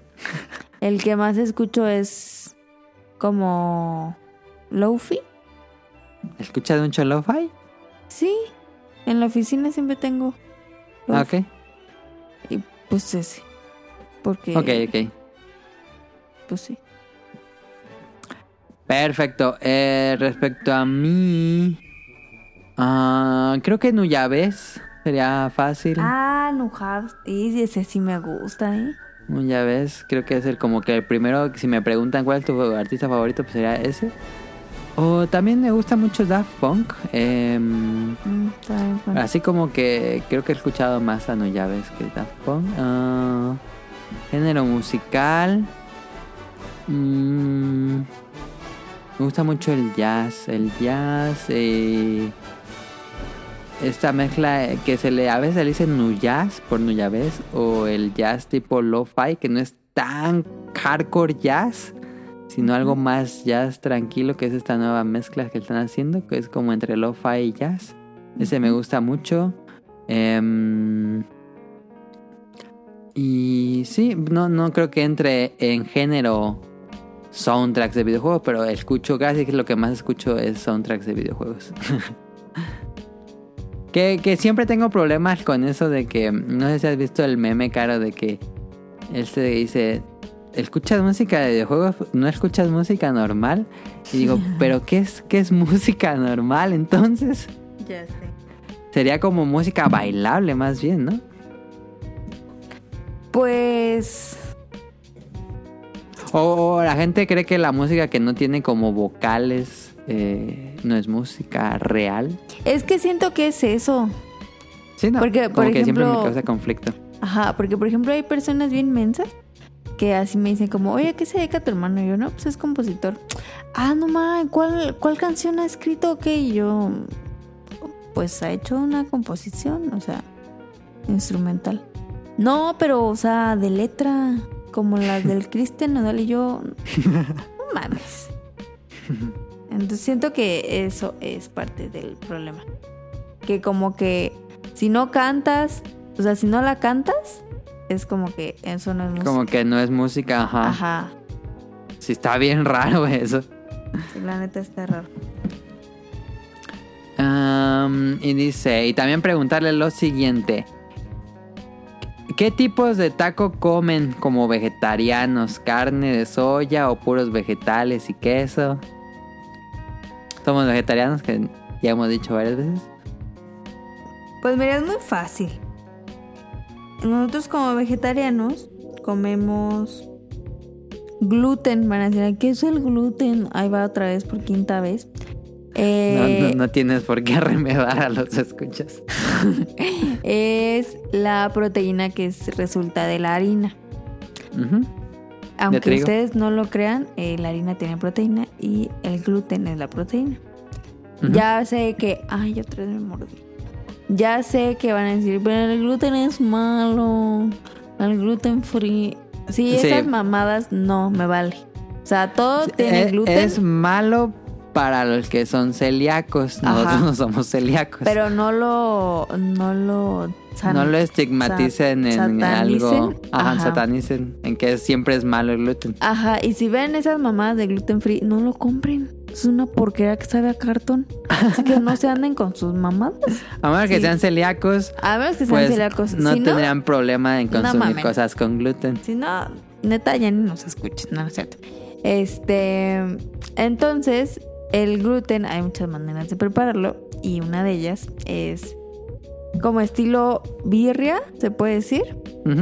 Se condimenta como se hace la birria. Se ve como, como carne, se ve como si nos se preguntan qué es el gluten que nosotros comemos, pues sería como un tipo de carne. Como Y que a- asemeja a la Ajá. apariencia de carne. Y van a decir, ah, es el que venden en el súper que se llama gluten. No, ese Claramente no no tiene es. que arremedar a los escuchas, pero bueno. Ese no es el gluten que nosotros comemos porque el gluten que venden, ese sí tiene carne. Ajá. Pero hagan de cuenta que es ese. Ajá, ajá, hagan de cuenta que es ese. Se parece mucho. Ujú. Entonces si lo ven, dicen, ah, nomás sí parece carne. Entonces, eso. El gluten se puede preparar de muchas maneras, de al pastor, este, como de estilo carnitas o estilo birria. Y pues de eso nos hacemos taquitos. Ujú. taquitos al pastor y así. También, También la soya la se soya. puede preparar en todos esos platillos de al pastor, Estilo. birria, shalala. Sí, el chiste es cómo la condimentas. Ajá, eh, como chorizo, por ejemplo, que se le pone el mismo chile o salsa Guajillo. al chorizo, Ajá. a la soya. Eh, pues básicamente, ¿no? Igual puede- se pueden hacer platillos con hongos. También existe el chicharrón vegetariano, que también te puedes comer tacos con chicharrón. Em, Ajá. O, que también el chicharrón es de gluten, si no me equivoco. ajá. Sí. Y puedes hacer tacos de champiñones, eh, champiñones al ajillo, champiñones a mojo de ajo, champiñones. Puedes hacer este tipo de brochetas eh, a las brasas de, de muchos, eh, pues, verduras, papas, hongos, este, pimientos, nopales hacia las brasas y con eso te comes tacos. Ajá, y si no, de plano no hay nada de eso, pues podemos comer quesadillas. y no pasa nada. No, no es común que, que crean que siempre comemos quesadillas, pero sí. Ajá, porque luego dicen, ah, entonces si van a los tacos que comen. Ah, pues comemos quesadillas, no comemos tortillas con chile. O sea, hagan el pedo. Y pues ya, básicamente. Y vamos a hacer taquitos dorados de papa, de queso, de requesón, frijoles, de de frijoles, de picadillo, De picadillo. De mil formas. Ahí está. Ahí está. Ah, muchas gracias a Jesús Sánchez por escribirnos. Nos escribió también Eric Muñetón. Dice, hola chica y chicos, los he pensado mucho, pero también los he escuchado juiciosamente cada episodio. No sé si juiciosamente sea algo bueno o malo. Me quedé así pensando como el de los Simpsons. No sé si es un comentario bueno o malo. Es un comentario y ya. Este, nos dice Eric Muñetón. Mi pregunta de la semana es, ¿creen que la actual situación mundial, escasez de componentes y lo y lo insoportable de los scalpers ocasionarán un viraje para futuras consolas o nuevas plataformas de videojuegos. Hace poco pasé por Estados Unidos y fue imposible conseguir una PlayStation 5 o una Xbox Series X Series S si no estaba dispuesto a pagar mil dólares. No, más, bueno, sí, pues aquí mil dólares. Más del 100% del precio sugerido. De perpetuarse esta situación, nuestro pasatiempo sería aún más de nicho. Él te dice, nota a raíz de lo anterior, me pude comprar una Switch y oh Dios mío, es la consola de la década. ¿Te acuerdas? No sé, ¿te acuerdas, Caro, que Eric estaba pues mucho tiempo considerando comprar un Switch? Sí, sí me acuerdo, pero ya no supe en qué culminó. Pues en lo que nos acaba de decir que ya, ya lo pudo comprar. Y dice que es la consola de la Tres década. años después. 25 años después. No sé si lo había comprado antes o después de que anunciaran el nuevo Switch OLED, pero bueno. Muy- qué bueno que ya, ya lo Qué consiguió. bueno que ya se lo... La neta, el Switch ya es algo como indispensable. Sí. Dice un abrazo a todos los invitados, si los hay en este episodio, y a toda la audiencia. Notado, si Dios quiere, en unos meses me pasaré por un zócalo. Como que da la, mm, la idea de que va a, pasar, va a pasar a la Ciudad de México, me imagino. Me Pero no sé. Ojalá. Este, perdón. Pues cuídate mucho, todavía como que ahorita anda, anda fuerte la tercera oleada. Pero, este, respondiendo a su pregunta, eh, ¿afectará esto de los chips, de los scalpers? Lo que yo pienso es que es algo temporal. La, mm, la escasez de componentes tecnológicos ya ha pasado antes, pasó en el Super Nintendo. Hubo una escasez y hubo eh, pues juegos que eran difíciles de conseguir y consolas. Este, mm, al inicio de la vida del Super Nintendo también hubo una escasez. Eh, entonces yo creo que son como cosas temporales que ocurren de vez en cuando. No creo que se quede por mucho tiempo. Creo que fue más por tema de la pandemia todo esto. Eh, me gustaría pensar que se va a resolver eh, próximo año a lo mejor. Este, lo, de, lo de los scalpers, eso sí. Eso sí es difícil. Este, me molesta bastante eso. ¿Qué son Eh, los scalpers? son los revendedores. Los, los revendedores han estado idea- ideando formas de que programan un bot y cuando las, tiendas como Amazon o otras tiendas así en línea ponen a la venta los productos, pues los bots inmediatamente agotan todas las unidades y Ah, estos revendedores se quedan con las unidades y ellos los revenden. Ya, ya, ya. Entonces, eso sí, no sé. Digo, las compañías deben de pensar en cosas para, para eliminar esto, porque sí causa mucho disgusto entre el público general. Digo, a las compañías, pues les conviene porque agotan todo su inventario, pero. Ay, pues sí, pero a costa de qué? Ajá. Entonces, poco a poco están haciendo métodos para evitar scalpers. Me gustaría que pensar que también va a ser algo pasajero y que eh, pues nuevas cosas van a evitar bots y van a evitar reventa. Eso me gustaría pensar. Pero eso sí está un poquito más complicado. Em, ojalá que, ojalá que no, no se lleve mucho tiempo esto, pero bueno, lo que, lo que yo creo que va a ser algo temporal. Ojalá encuentren la forma de evitar los scalpers, que siempre va a haber, pero no de la forma masiva que ha pasado en los últimos dos años. Este que ya, ya es así que dices, ¿qué pedo con esa gente? Y pues la escasez de componentes, pues ojalá que, que se resuelva pronto. Ojalá, no sé, la verdad. No, no tengo mucha idea en eso, pero es lo que yo creo que, viendo la historia, es lo que podría pasar. Y pues ahí Ok. está, muchas gracias a Eric Muñatón y también a Jesús que nos escribieron esta semana. Vámonos a los saludos. Voy. Saludos. Saludos a Camuy y a Mika. Eh, recuerden que a ellos los encuentran en. En, ¿En dónde, Karen? en su podcast. En su podcast. Que aquí no lo vamos a decir porque. Pues, porque le vamos- no sé. Eh, a Mika lo encuentras en móviles. Perfectos Tipos móviles. mó- Tipos móviles. Y a que hicieron un programa de de manga y anime, de, de cómics y manga, entonces chequenlo, ese estuvo muy bueno y bien, son dos partes de esta semana, me imagino que van a estrenar la segunda parte. Ok, y a Camuy lo pueden escuchar en el Showtime. No, ese es, como lo pueden encontrar en el Pixel Podcast. Que creo que están en descanso, en vacaciones, si no me equivoco. Que fíjate que voy a decir algo aquí, el podcast nunca se iba de vacaciones, ¿eh? Mm, Nota ahí, en nota mental. Fue hace como dos, tres años que hicimos una... No, fue más. Fue más de tres años, creo. Hicimos como una vacación de dos semanas en, en diciembre. Pero no, no, no hacemos... No, no se toma vacaciones el podcast. Ahí para que valoren, ¿eh? No manches. No sé si eso es bueno o malo, pero no, no hacemos vacaciones.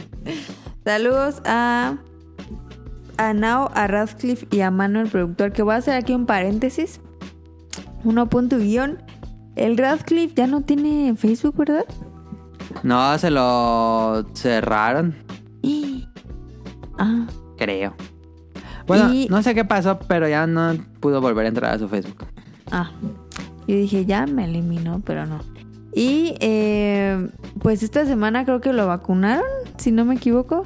No, lo- Sí, ayer. Este, pues espero que, que ya se haya mejorado. Según yo, los sí. efectos duran 24 horas nomás. De 24 a Mm. 3 días. Sí, a mí me duró. Sí, como. Fueron más de 24 horas. Fue. El primer día no sentí nada. Este, hasta en la noche, en la noche como que me quiso dar fiebre. Y me dormí. Y al otro día sí estaba así como sin ganas, como. Como si hubiera dormido, como si me hubiera desvelado muchísimo, así me sentía todo el día. Como crudo. Pues no sé, nunca estaba crudo, pero yo creo que sí. este. Y ya para la noche ya andaba normal. Fue como medio día que me duró eso. Y ya. Nada más dolor de brazo. Eso sí me duró como una semana el dolor de brazo. Este, y pues, este, eh, a Rol, pues imagino que, que le dio eso de cuerpo cortado, dolor de cabeza y todo eso. Pero Ok. yo espero que ya esté bien. Eh, te mandamos un, un abrazo. También se Radcliffe. vacunó Nao y Manu. Y también les pasa lo mismo. Digo que bueno que se vacunaron, este, que no sean antivacunas y pues esperamos que todo esté bien, que pronto mejoren y que para la siguiente semana tengamos Bolobancast. Ya viene la vacuna de Caro. Caro está nerviosa. Pues ya me puse nerviosa ya con lo que dijiste. Pues no pasa nada. No, digo, o sea, pues, X, pero... Que digo, tengo una teoría que me enteré que según esto, la vacuna que están poniendo ahorita está pegando más a los hombres que a las mujeres. Ah, fíjate, eso no sabía. Porque de las de todas las personas que conozco que se vacunaron en esta vez, los únicos que tuvieron, que de mis conocidos que tuvieron este síntomas fueron hombres. Ah, puede, puede ser algo ahí. Entonces, pues por eso digo, híjole, ojalá que no me pase nada y todo va a estar bien. Pero igual, o sea, si me pasa, pues no pasa nada. ¿Y no te da miedo la inyección? No, yo la neta cuando me hicieron esa maldita prueba de antígenos, sí le dije al, al tipo, neta, inyectame tres veces, pero ya no hagas eso. Neta, Porque o sea, sácame sangre, haz lo que quieras, pero no mames, no, no, no, no. Y sí, mucha gente nerviosa ahí que le van a poner la, la inyección. Estaba la gente bien nerviosa. Que los de la bodega de, de mi, de mi tienda, eh, pues fueron a vacunarse y, y uno estaba bien nervioso porque platicó el otro que decía, no mames, Toño, no mames, ahí viene, no mames. No mames. Es que te forman y te van así vacunando uno por uno. Y, y volteaba atrás, no mames, ya viene, ya viene. Y pues ya llegaron ahí con él y ya dijo, señor, este, voy a vacunar. No mames. ¿Está listo? No, espérese. no. Y ya mejor se volteó. Como piense que, a ver, escuche la música. ¿Sí la escucha? No, pues que sí, ya. ah, sí le dijo algo. Ok. Ajá, y ya en eso le. pues, Ya la sentí. y yo, no. No, no pues duele mucho porque es una aguja más chiquita. Este. mm, Y no, la verdad es que duele más cuando me rasguña el gato. La neta, duele más la prueba de antígenos que. Sí, una me imagino que duele mucho. No mames, o sea, neta, no. Por eso, el, el tema de las inyecciones no, no me. No pasa nada. Ok. Y saludos a después de el, El paréntesis. el paréntesis cultural. Saludos a Ryun Jun hasta Japón. Este, pues esperemos que tenga reseñas de, de Tokio 2020. Ah, sí, él está allá. Habrá Eh. que preguntarle si le interesan. Que conociéndolo, a lo mejor no. Ajá, sí. Conociendo a lo mejor dicen, nah, ches mamadas. Pero a lo mejor sí. Ajá, quién A lo sabe. mejor está en todos los estadios ahí echando porras. No puede. creo porque no puede, pero. Pues que nos cuente. eh, estaría bien tener un programa donde nos cuente el post, el pre y el post Tokio 2020. 2020. Ujú. A ver qué, qué secuelas trajo estas Olimpiadas o qué cosas buenas o, o así. Sí, sí, sí. Está invitado a hacer eso. Para que se apunte el Jun. Saludos a Carlos Bodoque y a Dan. Eh, saludos a Festomar de Danister, a Josué Sigala, a Mauricio Garduño, a Gerardo Olvera, a Game Forever, a Gustavo Mendoza, a Andrew Lesing. Saludos a Marco Bolaños, a Turbo Jump, a Eric Muñetón, a Axel, a Vente Madreo. Saludos a Oscar Guerrero, a Gustavo Álvarez, al Quique Moncada. Eh, saludos a Rob Sainz, a Carlos McFly, a La Sirenita. Saludos a Protoshoot, a Katsuragi, al señor Suzuki y a Hobbies en Zombies. Eh, A Jacobox de Joven Zombies ya regresaron a grabar después de un mes. Este, ya por fin pudieron regrabar. También a Rob Sainz que eh, tiene Showtime eh, en Langaria de punto net también ahí si quieren ver noticias de videojuegos ahí en Langaria. Y no dijimos, pero Bolobancas no tuvieron episodio tal cual, pero el jueves grabaron las caricaturas, las caricaturas que vimos de Garfield. Este, y Ah, fue gra- gran episodio, entonces si no, si no vieron Bolobancas, pues échense Garfield y sus amigos. Vamos, vamos. No. Algo así era la canción, no me acuerdo. Em, y eso sería todo por este episodio del podcast No. beta. Falta ¿Y tu mi anécdota. anécdota?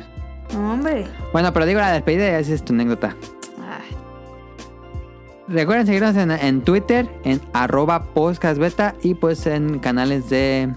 Mira, voy a hacer algo que no debes hacer nunca. ¿Qué? No, no le inviten, no inviten a nadie a escuchar el programa, no lo compartan, ya sé que, que ¿Por ni lo van a hacer. Sean parte del selecto Ay, grupo no mames. que escucha no, el yo me podcast quiero volver beta. viral.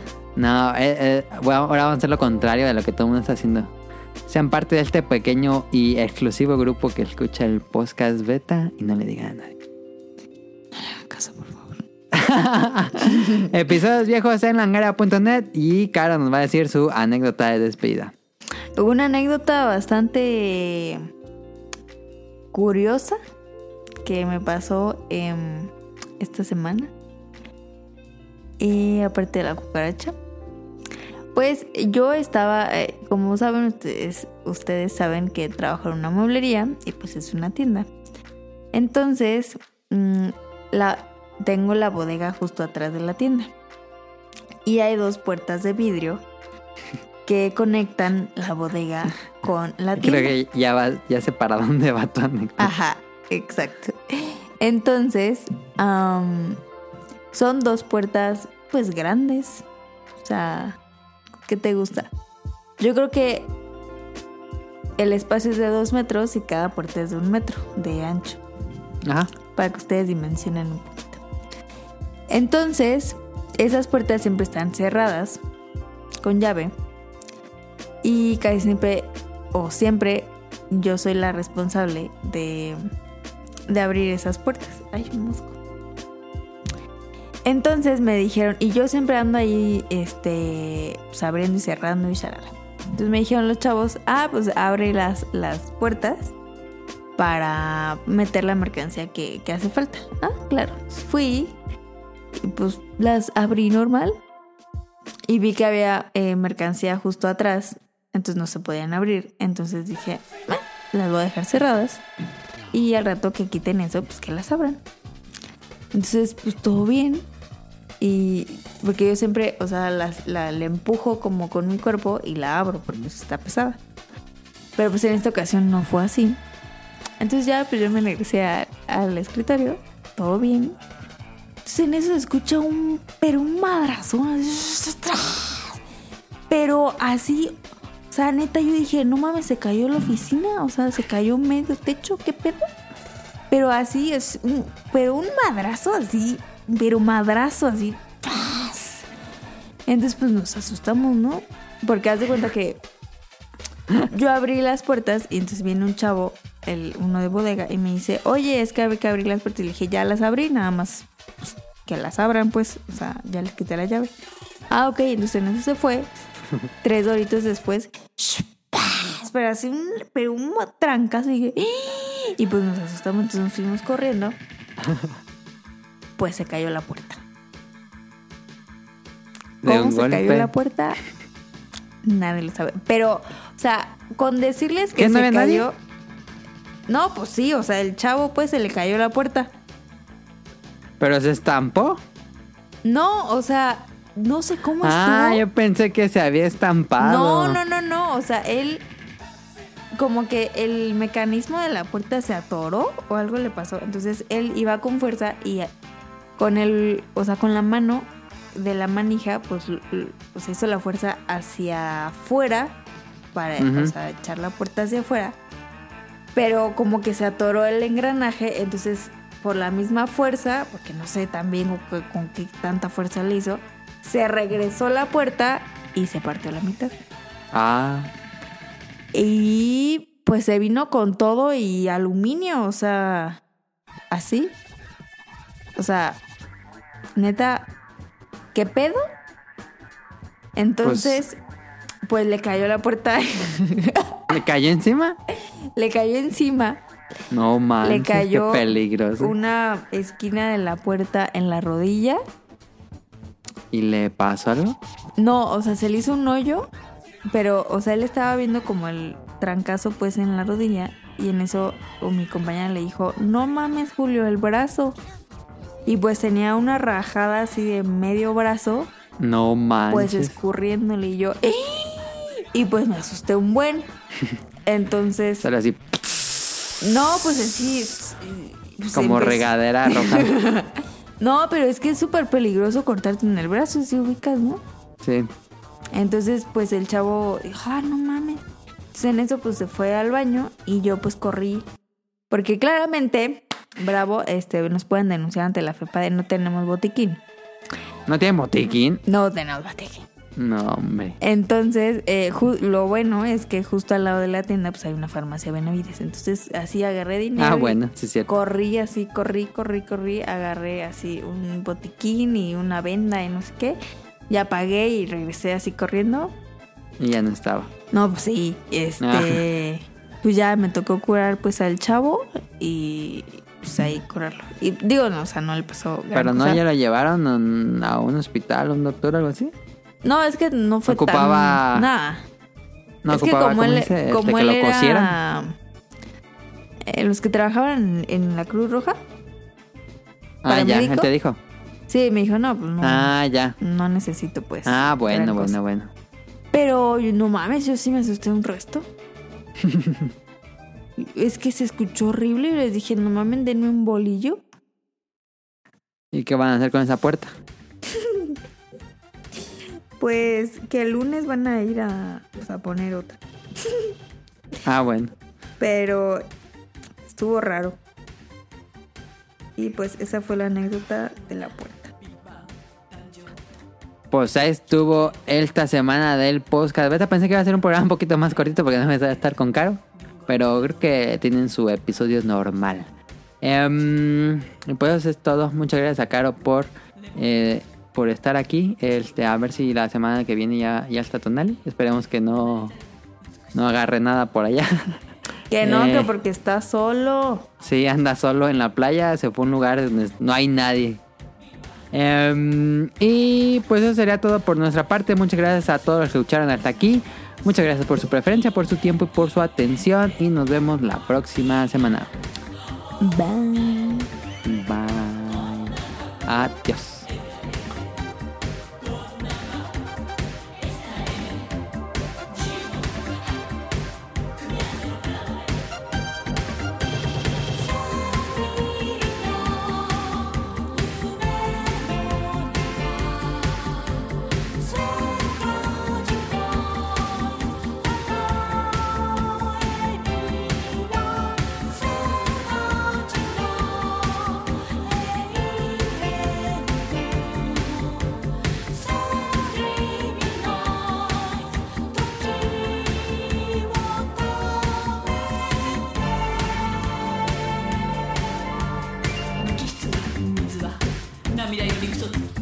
X か Y に近く愛は終わりを知るバラを食べてはいけないの？夢を摘んではいけないの？三日月に青いナイフが笑う笑う。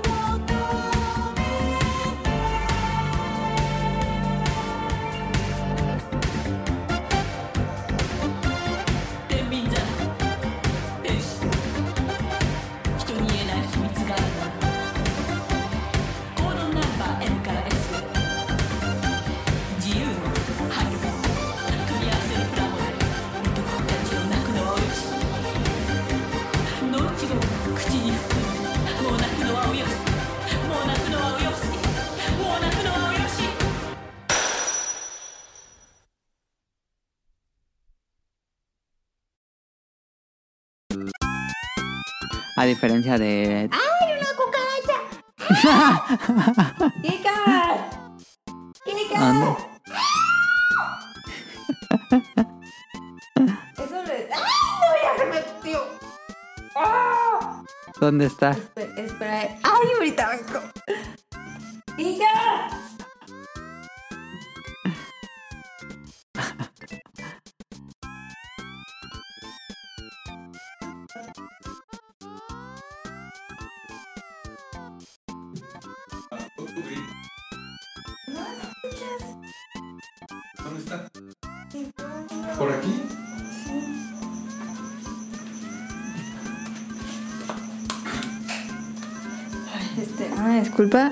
Eso lo puedes editar. Eh, ya la encontré, ya mátala. ¿No ¿Todavía tienes no la insecticida? ¿No tienes insecticida a la mano? Mm, Sí, ay, qué asco, estaba bien enorme. ¿No es la que va ahí? Allá atrás de ti. ¡Ah, cállate! ¡No, cállate! Ay, qué asco. Ay, no, ya salió. Ya la encontraron, ¿no?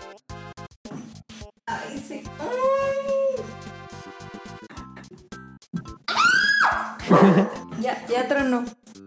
Ya trono. Ay, ay, ya. Ay, no manches, es tan bueno.